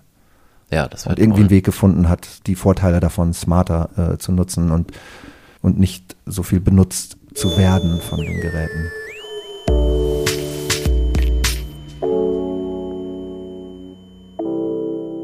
Da sind noch wie viel? Drei Bücher auf deiner Liste drauf ich kann es hier jetzt nicht an deinem Stapel auf dem Tisch abschätzen, weil du hast irgendwie durch diese Übersetzung so viel mehr mit dir mitgeschleppt. Ja, drei, würde ich sagen. Drei. Wenn wir die ne? Zeit dafür haben. Also ja, wir haben hier, das ist äh, im Internet, da ist ja immer die Zeit. Ne? Ja, geil, Internet. Warum lesen wir eigentlich noch? Jörg Fauser, Rohstoff ist, glaube ich, das nächste. Ja. Ne? Das ist ja auch so ein bisschen, darf ich, darf ich das sagen? Das ist so ein bisschen auch so Bukowski, ne? Das ist so für die Männer Mitte 20, die dann ähm, auch nochmal sowas suchen, wie, wie vielleicht vorher Bukowski gewesen ist, oder? Ja, kann man sagen. Also es gibt auf jeden Fall dieselbe Art von Vorwürfen an diesen Autor. Ne? Dieses Chauvyhafte, dieses, dieses männliche. Ähm, und ich glaube, er selbst auch, ich meine, ich habe, glaube ich, alles von Jörg Fauser gelesen, was er jemals irgendwie zu Papier gebracht hat, inklusive auch seiner journalistischen Arbeiten und seiner Lyrik und äh, Songtexte, die er auch geschrieben hat für unter anderem Achim Reichel und so. Oh ja, stimmt. Ähm, und da ist auch schon ganz klar erkennbar, was seine Einflüsse sind. Er hat ja auch wahnsinnig, er hat sie auch zu erkennen gegeben, er hat sie auch nicht versucht zu verstecken. Er hat ja auch für den Tipp damals auch Bücher rezensiert und dann schreibt er halt über Josef Roth oder über Fallada oder so und macht da auch keinen Hehl, Ja. ne, Hehl raus, versucht sich also nicht hinter so einer Künstler-Genie-Kultfigur zu verstecken, sondern zeigt ganz offen seine Einflüsse und bei seinen ersten längeren Texten ist es dann auch ganz klar, dass er irgendwie von Burroughs und von, von Cut Up und sowas äh, äh, ähm, beeinflusst war und das dann auch machen wollte. Und irgendwann lernt er dann ähm, Charles Bukowski kennen und überhaupt so den neuen amerikanischen Underground und ist auch richtig Fan. Fährt er auch hin, schreibt auch über, über seine Begegnung mit Bukowski und dann will die, seine Gedichte aus der Zeit handeln dann auch auf, auf einmal sogar, also sogar so Rennbahngedichte hat Ja, er dann auf ja. einmal, wo man dann denkt, ja, okay, also jetzt reicht's aber ein bisschen. so, ne? ähm, ich finde trotzdem, oder was heißt trotzdem, ich finde, es ist eine sehr interessante Figur, sehr interessanter Schriftsteller, sehr früh gestorben ja auch mit, ich glaube, 46 oder so. Oder noch früher, 44, Echt? ja, Ja. an seinem eigenen Geburtstag äh, auf der Autobahn stimmt, in der Nähe ja, von. Mün München von einem Truck irgendwie äh, überrollt. Keiner weiß, wie er da hingekommen ist. Er war zu Fuß auf der Autobahn.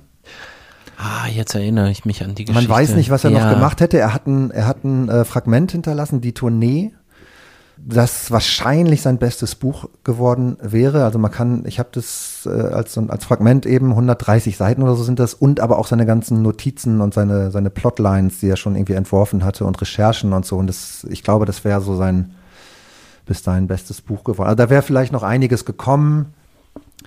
Vielleicht hätte er auch irgendwie weirde Richtungen eingenommen, politisch oder so. Das weiß man natürlich immer alles nicht. Äh, kann uns aber auch eigentlich egal sein. Ähm, also er hat sehr unterschiedliche Sachen geschrieben, tolle Krimis ja auch, natürlich auch so sehr aus der Chandler, Hammett äh, und Der so weiter. Schneemann, ne, Schule, ich. genau. Ja. Dieses, ähm, sag mal, was ist nochmal der, der Begriff für diese Art? Hard, hardboiled Ja, meinst du jetzt hardboiled, wahrscheinlich, genau, ne? Ja. ja. Ja, das fand ich auch total toll.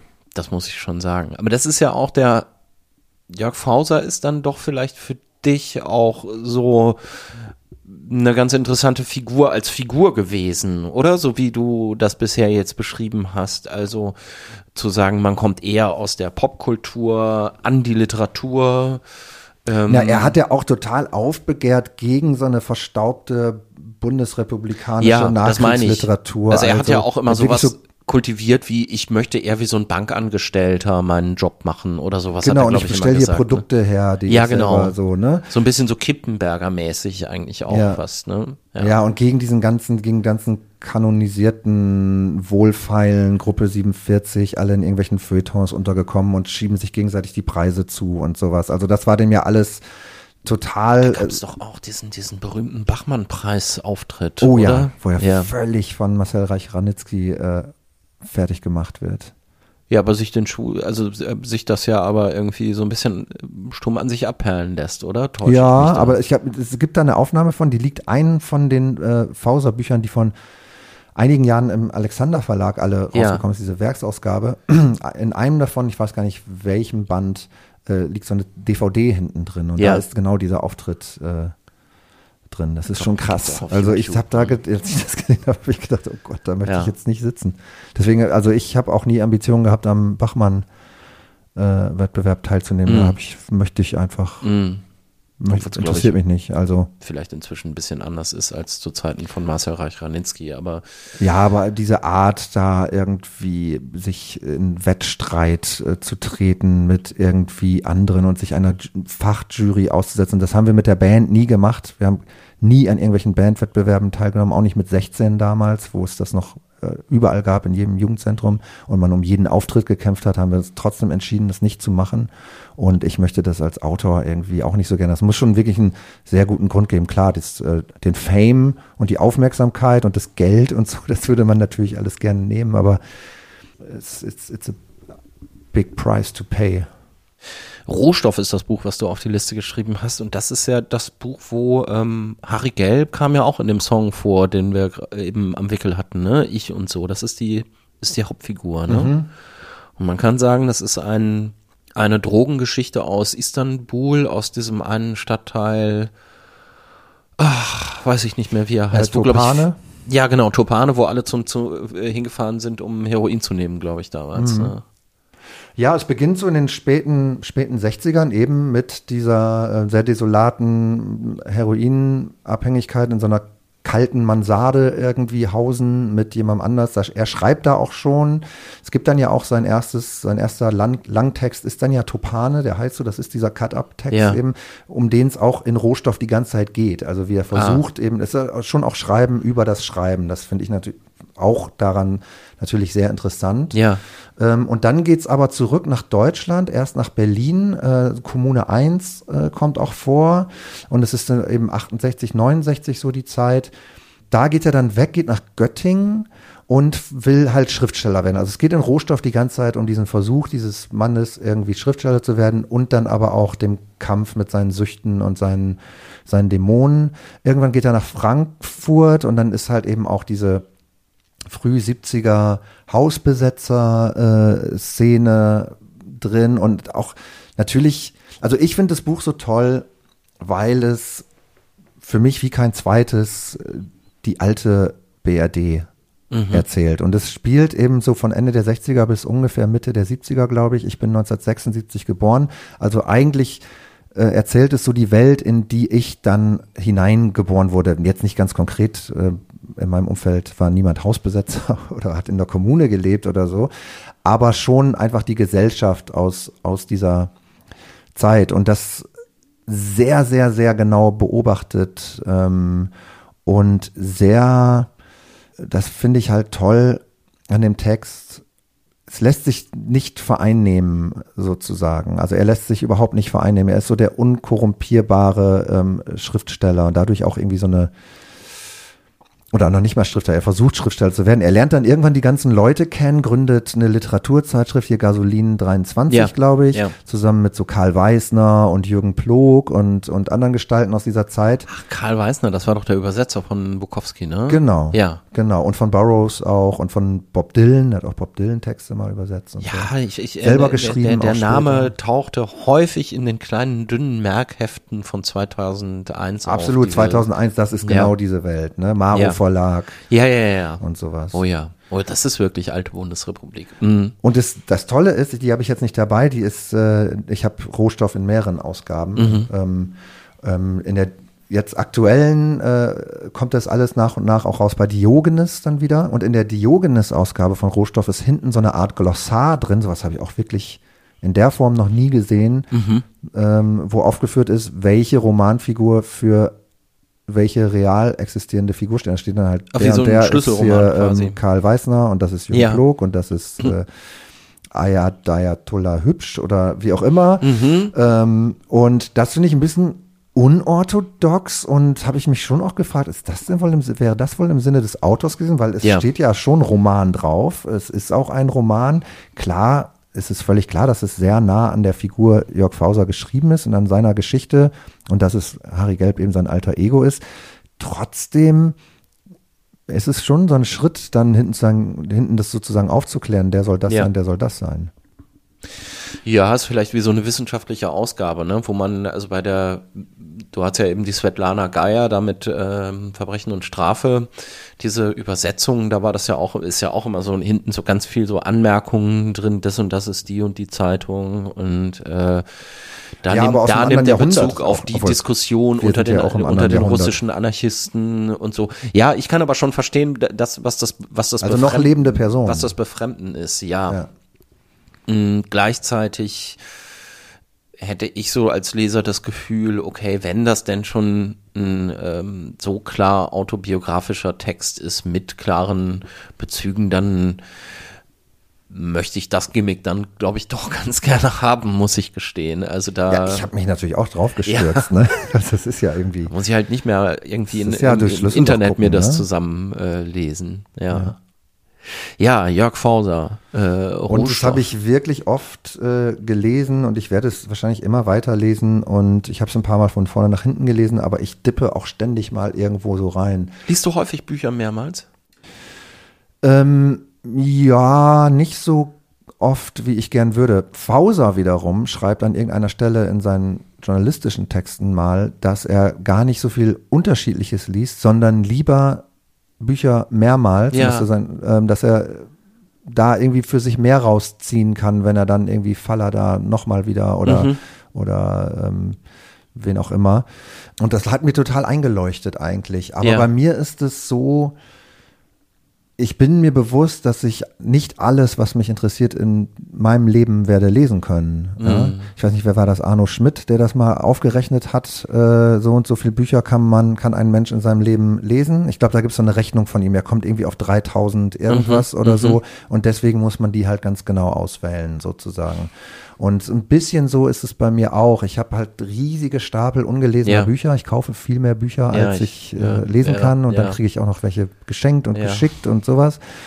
Und ähm, ich bin mir auch absolut im, im Klaren über meine Lücken, äh, die ich da habe, die ich gerne füllen würde. Natürlich würde ich gerne den ganzen Dostoevsky gelesen haben mhm. und nicht bloß die drei oder vier Romane, die ich bisher von Dostoevsky gelesen habe. Sowas.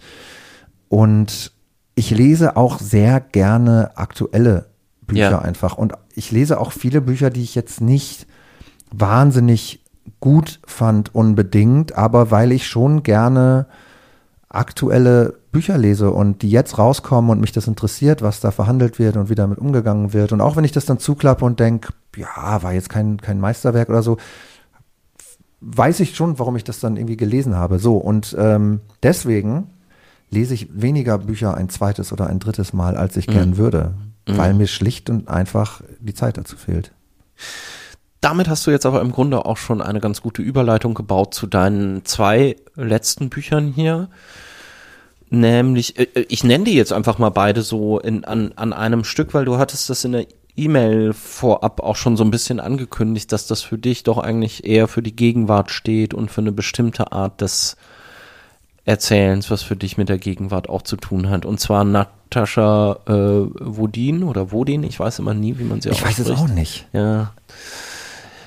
Sie kam aus Mariupol. Ich glaube Wodin. Wodin. Und ich weiß auch nicht, wie man das ist ja jetzt doch so ein bisschen peinlich. Dieser Ort ist ja doch nun tragischerweise so häufig gefallen in den Medien in den äh, letzten sechs bis sieben Monaten. Äh, Mariupol, ähm, der Hafenstadt äh, in der Ukraine inzwischen zu großen Teilen anscheinend dem Erdboden gleichgemacht, wenn ich es äh, nicht ganz falsch verstanden habe, oder weitestgehend zerstört. Also von Natascha Wodin, sie kam aus Mariupol und dann noch äh, Andrea Rödig, man kann Müttern nicht trauen. Das sind die beiden Bücher, die du mitgebracht hast. Ja, ich habe natürlich gestruggelt. Ich schätze mal, dass es vielen deiner, äh, deiner Gäste hier so geht, dass man dann äh, fünf, sich auf fünf kapriziert und irgendwie äh, denkt, oh Gott, äh, ja. teilweise ist es ja auch lange her, dass man die gelesen hat und was kann ich die denn überhaupt hier würdig irgendwie vertreten? Also mir geht es auf jeden Fall so, ich ja. weiß sogar bei meinen Lieblingsbüchern oft nicht mehr, wovon sie eigentlich handeln ja. oder wie die Hauptfiguren heißen oder was. Es geht manchmal schon zwei Wochen später, weiß ich das nicht mehr. Ähm, Deswegen habe ich das einfach noch so mit aufgeführt. Ich würde die jetzt eigentlich gar nicht äh, vergleichen wollen, mhm. aber ich habe eigentlich gedacht, für eins von beiden müsste ich mich entscheiden, ähm, habe dann aber beide mitgebracht als vielleicht so ein, ja, ein sehr aktuelles Buch eben, was einfach noch in den letzten Jahren zumindest rausgekommen ist und so im weitesten vielleicht, was im weitesten passt zu dieser ähm, überwiegend autofiktionalen Herangehensweise über Herkunft, Klasse, Milieu ja. und sowas zu schreiben. Das ist so ein, so ein Thema geworden in den, weiß ich nicht, letzten fünf oder schon zehn Jahren, ne? dass das mehr kommt. Im Grunde steckt das ja auch durch so eine kleine Brücke fast zurück an den Anfang von unserem Gespräch, ne, wo du ähm, Pierre Bourdieu erwähnt hast, wo es ja auch so viel Ja, um ich glaube, in Deutschland kommt es jetzt erst. Ich glaube, Ja. die Franzosen und die Engländer und auch die, auch die Amerikaner, die machen das einfach schon länger und vielleicht noch woanders und ich weiß es nicht, aber gerade die Franzosen natürlich irgendwie Rückkehr nach Reims von, von Eribon, Ja. äh, kann man sich gar nicht mehr Annie vorstellen, Ernaux und hat so. äh, acht Jahre gedauert, bis es auf, im Deutschen rauskam. Ja. Ja. das ist ja viel, viel, viel später, wo man sagen könnte, wow, das ist ja irgendwie Zündstoff, das muss Mhm. ja sofort übersetzt werden, kann man ja hier rausbringen. Ähm, also es ist sehr verspätet bei uns angekommen und in dem Zuge, genau, die Franzosen, Annie Ernaux, Edouard Louis, äh, Nicolas Mathieu und äh, ja, in England fallen mir auch irgendwie ein paar Namen ein. Und jetzt kommt es eigentlich so ein bisschen so Knausgard oder so würde ich da jetzt mal nicht mit rein, Ja. weil das nicht so explizit da um, um, um Milieus oder Klassen Ja. geht, aber natürlich auch Thema autofiktional, ähm, natürlich äh, ganz, ganz groß gewesen. Das hat mich auch wirklich sehr interessiert und ich habe da auch sehnsüchtig immer jeweils auf den neuen Band gewartet und so. Knausgard meinst du jetzt? Ja. ja. Elena Ferrante vielleicht noch als Mhm. Phänomen, äh, auch wenn man da jetzt, wo es jetzt ein bisschen übergriffig wäre, das als autofiktional zu bezeichnen, weil man, weiß es ja nicht. Ja. Aber ich glaube, es ist nicht sehr weit weg vom, also ich könnte mir vorstellen, dass es nicht so sehr weit weg ist von dem, was die, äh, das, was die in Inko- Inkognito lebende Autorin da wirklich auch erlebt hat, so Mhm. wie sie darüber schreibt und eben auch wirklich so ein Nachkriegsitalien äh, ja irgendwie ähm, mit abhandelt, also einfach ein paar Jahrzehnte damit abhandelt in dieser Tetralogie äh, Meine geniale Freundin. Fand ich auch toll, fand ich auch super. Ähm, Daniela Dröscher hatten wir eben ja Daniela auch schon. Dröscher. Es gibt in Deutschland das schon auch, da muss man dann so zurückgehen, ich, wenn man da jetzt mal so Hubert Fichte äh, Mhm, vielleicht reinnimmt, mit seinem äh, Jahrhundert der Empfindsamkeit oder wie er es genannt hat, dieses riesen megalomane, äh, Ja. auf 20 Bände angelegte Projekt. Ähm, Peter Kurzek, Oh ja. auch auf Oh jeden ja. Fall, ähm, der ja eigentlich auch schon, was das Volumen angeht, da so Knausgard-mäßig was vorweggenommen hat. Anderer Ansatz, aber ähm, ja, einfach auch sehr Jetzt- viel Text. Jetzt machen wir aber mal Schluss mit unserem Name-Dropping hier. Ähm, ich komme noch mal auf einen äh, Titel zurück äh, von, von deinem Stapel, weil den finde ich in dem äh, Kontext auch äh, eigentlich ganz bezeichnend, nämlich Rohstoff. Weil das ist doch auch so ein bisschen das, wonach es einen dort, was man da haben möchte, oder? Also das ist äh, alles, über das wir jetzt sprechen, ist Literatur, die zumindest so sich den Anschein gibt oder das vielleicht auch tatsächlich ist, dass das, äh, dass die literarische Verfremdung nicht ganz so im Vordergrund steht, dass das näher an dem ist, von dem wir denken, dass die Person das tatsächlich auch erlebt hat, dass das näher an dem ist, wie es in einer bestimmten Epoche der jüngeren Geschichte tatsächlich in Frankreich oder in der BRD gewesen ist und so weiter und so fort. Das Gefühl hatte ich jetzt auch noch mal ganz stark bei diesem Buch von der Daniela äh, Dröscher, was mir auch noch so weit oben liegt. Das war ja so ein Kohl-Ära-Buch im Grunde auch. Da tauchen dann irgendwie so so fast Popliteraturmäßig so bestimmte Markennamen auch auf wie Huba Buba oder so, was Ja, ich schon ja. wieder völlig vergessen hatte. Boris Becker und Steffi Boris Graf. Becker und Steffi und Graf. Tschernobyl und ja. Ja, oh ja, äh, Tschernobyl natürlich. Also man möchte irgendwie so ein bisschen mehr das Ungefilterte lesen, also den Rohstoff oder so. Habe ich, hab ich das Gefühl? Ich weiß nicht. Was, wie würdest du das einschätzen? Woher kommt das? Ja, also ich glaube, dass es in Deutschland zumindest wirklich was mit Nachdenken über Herkunft und Klasse und Milieus zu tun hat, weil das so lange nicht stattgefunden hat. Ich glaube, in Deutschland ist es, also ich will da auch niemandem zu nahe treten oder sagen, dass das alles irgendwie schlecht ist oder so, aber es war schon sehr lange sehr klar, von wem in Deutschland Bücher für wen geschrieben wurden. Also auch diese Trennung in E und U, die in Deutschland vielleicht noch, oder einfach dieses fehlende Klassenbewusstsein, was wir auch haben, was bei den Franzosen oder bei den Engländern ganz, ganz anders aus, aussieht. So, und dass äh, in Deutschland natürlich hauptsächlich äh, Bücher von Leuten geschrieben werden, die in Hildesheim oder in Leipzig studiert haben und An den Literaturschulen? an den Literaturschulen irgendwie vielleicht auch in so einer Clique sich befinden oder dann Ja. in verschiedenen äh, äh, Verlagen oder, oder, oder Zeitungs, äh, weiß nicht, Feuilletons oder äh, wo landen und so. Das ist, und ich glaube, dass das halt aufgebrochen wird. Ähm, dadurch, dass mehr Leute einfach über den Begriff der, der Klasse mal nachdenken und schreiben. Und das finde ich nämlich zum Beispiel bei Daniela Dröscher auch so toll bei Zeige deine Klasse, weil es geht eben nicht so richtig um die Working Class oder auch nicht um die äh, Upper Class, sondern es geht eigentlich ähm, um langweilige Angestellte Ja. aus dem Hunsrück, ja. Ja. Und die überhaupt gar keinen, also Kleinbürger, die ja kein Klassenbewusstsein haben Sagt man sagt zumindest man. so. Und würden sie vielleicht sogar selbst, Ja. würden sie selbst so empfinden, ja. Also auf jeden Fall sind sie nicht Arbeiterklasse. Da wollen Ja. sie ja raus. Da haben Ja. sie sich ja rausgearbeitet, auch mit dem ähm, sozialliberalen Versprechen des Aufstiegs und können sich jetzt ein Haus bauen und, und so weiter. So wie meine Eltern auch. Ja, also deswegen, ich habe da auch einen dann sozusagen direkten Bezug zu. Ich habe das Gefühl, das hat was mit mir zu tun und mit der Welt, in der ich aufgewachsen bin und in der ich lebe.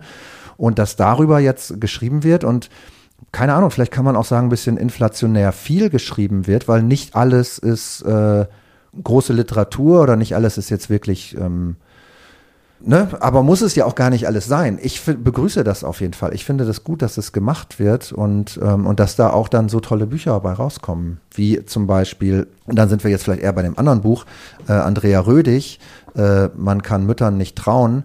Das ist äh, genau so eine Geschichte, sehr autobiografisch und ähm, es ist fantastisch geschrieben. Also ich finde es, ich weiß gar nicht, wie ich drauf gestoßen bin. Ich habe nirgendwo davon gelesen. Ich weiß auch nicht, ob da irgendwie viel drüber geschrieben wurde. Irgendwie ist es mir untergekommen und ich habe das einfach mal wegen dem Thema mitgenommen und ähm, ähm, finde es wirklich in dem Zusammenhang eins der besten Bücher aus diesem Kosmos, die Ja. ich in den letzten Jahren irgendwie auf Deutsch gelesen habe. Andrea Rödig, äh, Journalistin, glaube ich, ne? Mhm. Arbeitet viel fürs Radio und hat ähm, tatsächlich darüber geschrieben, ja, über das schwierige Verhältnis zu ihrer Mutter, die, kann man sagen, eine sehr eigensinnige oder, oder, oder eigensüchtige und kühle Person, glaube ich, gewesen ist. Kann man so zusammenfassen? Ja, und die ständig verschwunden ist auch. Ja. Also die auch klassisch Aufsteigergeschichte hochgearbeitet, ähm, klingt als so eine schöne Frau in Ja. Düsseldorf, dann irgendwie, dann ist sie halt irgendwie verschwunden und äh, ja.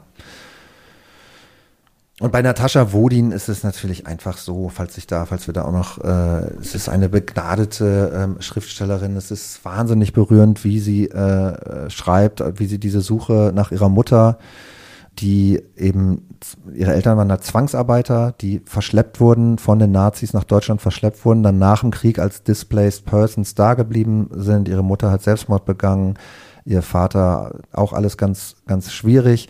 Und sie macht sich jetzt eigentlich auf die Suche nach ihrer Mutter, reist aber selber nicht gerne, Natascha Wodin. Sie bleibt am liebsten irgendwie in ihrem Safe Space äh, an ihrem Schreibtisch sozusagen.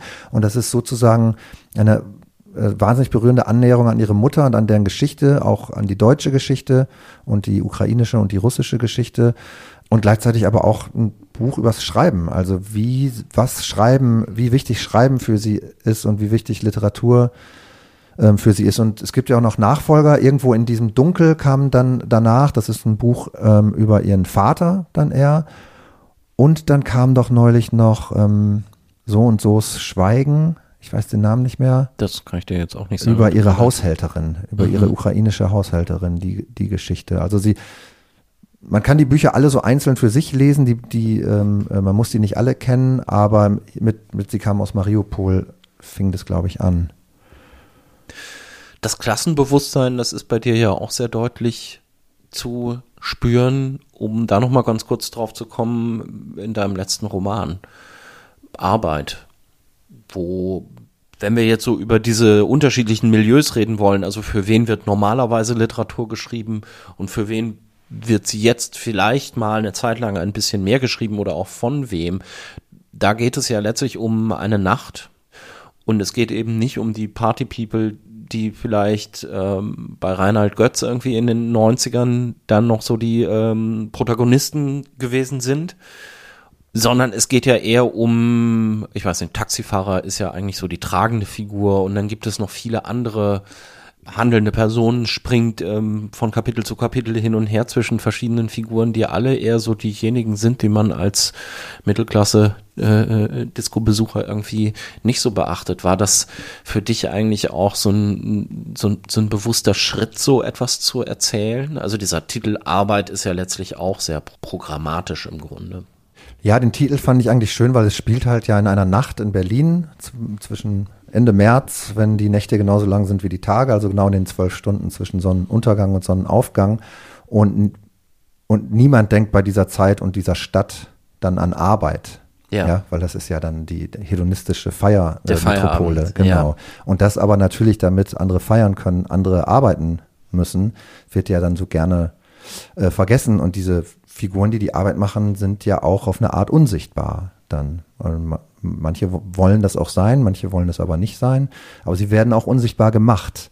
Und sie werden auch dadurch unsichtbar gemacht, dass über sie nicht gesprochen wird und über die, ihre, ähm, auch über ihre oft prekären oder schlecht bezahlten Beschäftigungsverhältnisse nicht, nicht gesprochen wird oder um die, über die Umstände, unter denen sie diese Arbeit sozusagen machen. Und ähm, das war mir schon irgendwie so bewusst, aber eigentlich in erster Linie ähm, weil ich das einfach selbst interessant finde und weil ich das Gefühl hatte, da noch drüber schreiben zu können, weil da findet man einfach nicht so viel. Also es, ich finde es wirklich erstaunlich. Es gibt keinen, es gibt nicht den großen Sanitäter-Roman. Ja in Deutschland irgendwie. Wenn du was über Sanitäter wissen willst, dann kannst du RTL 2 gucken und dir irgendeine so reißerische Reportage angucken, wo da mal jemand irgendwie mitfährt. Das ist natürlich auch furchtbar größtenteils, aber da werden sie immerhin bei ihrer Arbeit gezeigt. Und das meinte ich vorhin, ne? Die haben natürlich unfassbar viel zu erzählen, weil sie wahnsinnig viel erleben und weil sie in ganz verschiedene unterschiedliche Milieus sozusagen reinkommen. Sie kennen die Stadt wie kaum jemand sonst oder auf eine Art, wie sie kaum jemand sonst kennt.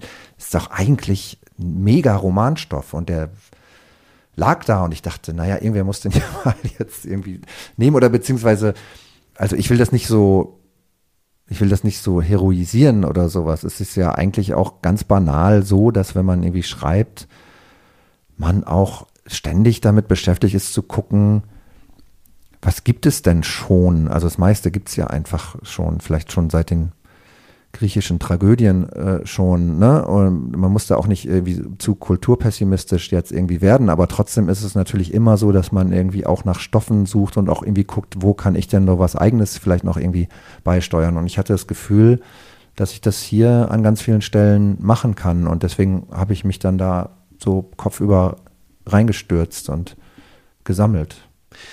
Genau, du hast dafür ganz viele Interviews, glaube ich, auch geführt. Ne? Im Grunde könnte man ja sagen, dass das so eine Art von Dokumentarroman fast ist. Also es ist schon ganz klar nicht dokumentarisch von bestimmten Ereignissen, die sich so zugetragen haben, aber wenn ich das richtig verstanden habe, was du da äh, schon zugesagt hast, hast du mit ganz vielen Leuten gesprochen, hast dich auch belesen. Das spricht ja im Grunde, also man könnte ja als Schriftsteller jetzt sagen, naja, okay, ich denke mir das halt aus, das ist mein Beruf, ich darf das auch machen, aber wenn du dich diesen Leuten jetzt so zuwendest, die du da ähm, mal ins Scheinwerferlicht, wenn man so will, stellen möchtest, hatte das für dich offensichtlich auch eine, ähm, ja, wie soll man sagen, eine moralische äh, Komponente. Also ich darf da jetzt nicht einfach so hingehen und darf mir ausdenken, wie, wie ich halt mir vorstelle. Nee, das so würde ich gar nee? nicht. Das ist, glaube ich, zu groß gedacht. Es geht mehr um, um, ich kann das gar nicht. Oder ich kann das besser, wenn ich das mache. Ich würde auch nicht Dokumentarroman, nee. gefällt mir nicht so gut, okay, weil ähm, es implizieren könnte, dass ich da ähm, Menschen porträtiere, die ich real so vorgefunden habe. Und da muss ich sagen, nee, da bin ich dann doch Schriftsteller. Also ich habe da mir diese Figuren, ich habe diese Figuren entworfen, ja. sozusagen. Aber es stimmt, dass ich sehr, sehr, sehr viele Interviews äh, geführt habe. Also es werden ja verschiedene Berufsgruppen auch irgendwie äh, äh, kommen ja sozusagen vor und das für jede Berufsgruppe habe ich mindestens mit fünf unterschiedlichen Leuten irgendwie gesprochen, um da irgendwie ein Gefühl zu bekommen. Mm. Und manche Jobs habe ich auch selbst gemacht, äh, die da vorkommen. Also in einem Hostel gearbeitet ja. oder mal an der Tür irgendwie ein paar Nächte gestanden oder solche Sachen. Ähm, für das Buch oder hast du das einfach Für das so? Buch, ja, ja, schon konkret für das Buch. Aber bei mir ist es eher sogar so, ich muss oder habe das Gefühl, immer rausgehen zu müssen. Also mein Roman davor, Der Abfall der Herzen, da geht es um den Sommer 99, also um meinen Sommer 99, den ich versuche zu rekonstruieren ähm, und in dem ich schon wie ein äh, Crazy Man Tagebuch geschrieben habe und ich kann, äh, ich bin durch einen bestimmten Vorfall drauf gekommen, eine Sache nachzugucken, was ich sonst nie mache. Ich lese meine eigenen Tagebücher nicht. Mhm. Die sind nicht, ich schreibe die nicht, um das nochmal lesen zu können, sondern ich schreibe, um es loszuwerden, Ja. sozusagen. Ich kann das aber machen. Und ich habe äh, Sachen von 1999 gelesen, von denen ich dachte, ich höre davon zum ersten Mal, aber es steht hier geschrieben in meiner Handschrift. Und dann fand ich dieses Phänomen interessant. Was, wie kann das denn sein, dass ich mich daran nicht erinnern kann? Was ist das überhaupt Erinnerung? Und in diesem Buch geht es halt um diesen Sommer 99 und um meine Recherche 16 Jahre später, also das Making-of des Ja. Romans ist im Roman enthalten. Und sogar dafür musste ich über 100 Leute treffen und recherchieren, Äh, einfach nur um über mich selbst schreiben zu können, musste ich recherchieren, so. Und, oder was heißt musste ich, wollte ich dann Ja. halt, ne, weil für mich ist es so, und das ist auch, vielleicht schließt es so einen Kreis zu etwas, worum es vorhin schon mal ging. Für mich ist es nicht so dieses äh, Franz Kafka-Ding, ähm, der ja mal gesagt haben soll, äh, ein Schriftsteller braucht nur irgendwie seinen seinen Tisch und sein Schreibwerkzeug und dann kommt die Welt schon zu ihm. Das ist super, wenn das für Franz Kafka so äh, funktioniert hat oder für andere, aber bei mir ähm, funktioniert es nicht. Vielleicht, wenn ich gezwungen wäre, so zu schreiben, vielleicht würde dann auch was kommen. Aber solange ich äh, kann, würde ich immer lieber gerne rausgehen und mir die Welt angucken und mit Leuten sprechen und meine Antennen ausfahren und Geschichten aufsaugen und, und Stimmungen aufsaugen und daraus dann am Ende was machen. Auch wenn es so ökonomisch betrachtet der viel, viel, viel, viel aufwendigere Prozess ist, weil also bei Arbeit zum Beispiel und auch schon bei Abfall der Herzen habe ich alle Interviews, die ich geführt habe, transkribiert, also selbst transkribiert auch. Weil ich das Gefühl hatte, dass im Gespräch selbst manchmal irgendwie so Halbsätze so hinten runtergefallen sind und da oft so die äh, Sachen lagen, die mich auf eine Idee bringen, in so einer kleinen Nebensächlichkeit vielleicht. Und das war natürlich einfach in beiden Fällen irre viel Arbeit, aber da kamen dann eigentlich die Ideen her. Das war das Lesen der anderen mit Thorsten Nagelschmidt und fünf bis sechs Büchern. Und am Ende kommt hier immer in diesem Podcast die Frage, was bedeuten dir Bücher im Allgemeinen? Oh, sind halt ganz, ganz gutes Möbel. Ne? Se sehen gut aus in der Wohnung. Nee, ähm, oh Gott, große Frage, ne? Ja, sehr viel. Ich, ich, ich habe sie auch gerne bei mir. Also jetzt wirklich der.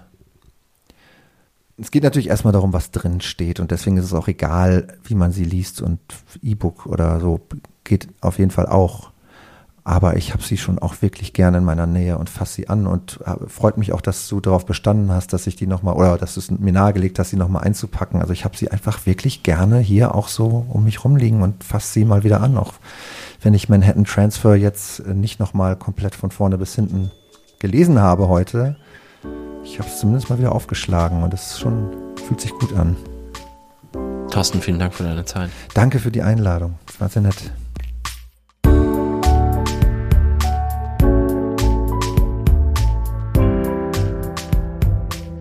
Das war das Lesen der anderen. Heute mit dem Musiker und Autor Thorsten Nagelschmidt, unter anderem bekannt von seiner Band Muff Potter bei aller Liebe. So heißt ihr neues Album von 2022 und Thorstens aktueller Roman heißt Arbeit.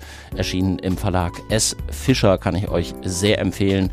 Steht auch nochmal verlinkt in den Show Notes zu dieser Episode. Wir haben gesprochen über Bücher von Charles Bukowski, Paul Auster, Sylvia Plath und noch anderen. Ganz genau findet ihr das alles in den Shownotes zu dieser Folge auf daslesen der anderen.de. Und wenn ihr schon mal da seid, dann schaut doch vielleicht auch noch vorbei auf daslesen der anderen.de slash unterstützen, wenn ihr mich mit einer Mitgliedschaft bei Steady unterstützen wollt. Vielen Dank dafür und vielen Dank natürlich sowieso fürs Zuhören. Ich bin Christian Möller. Bis zum nächsten Mal. Macht's gut. Tschüss.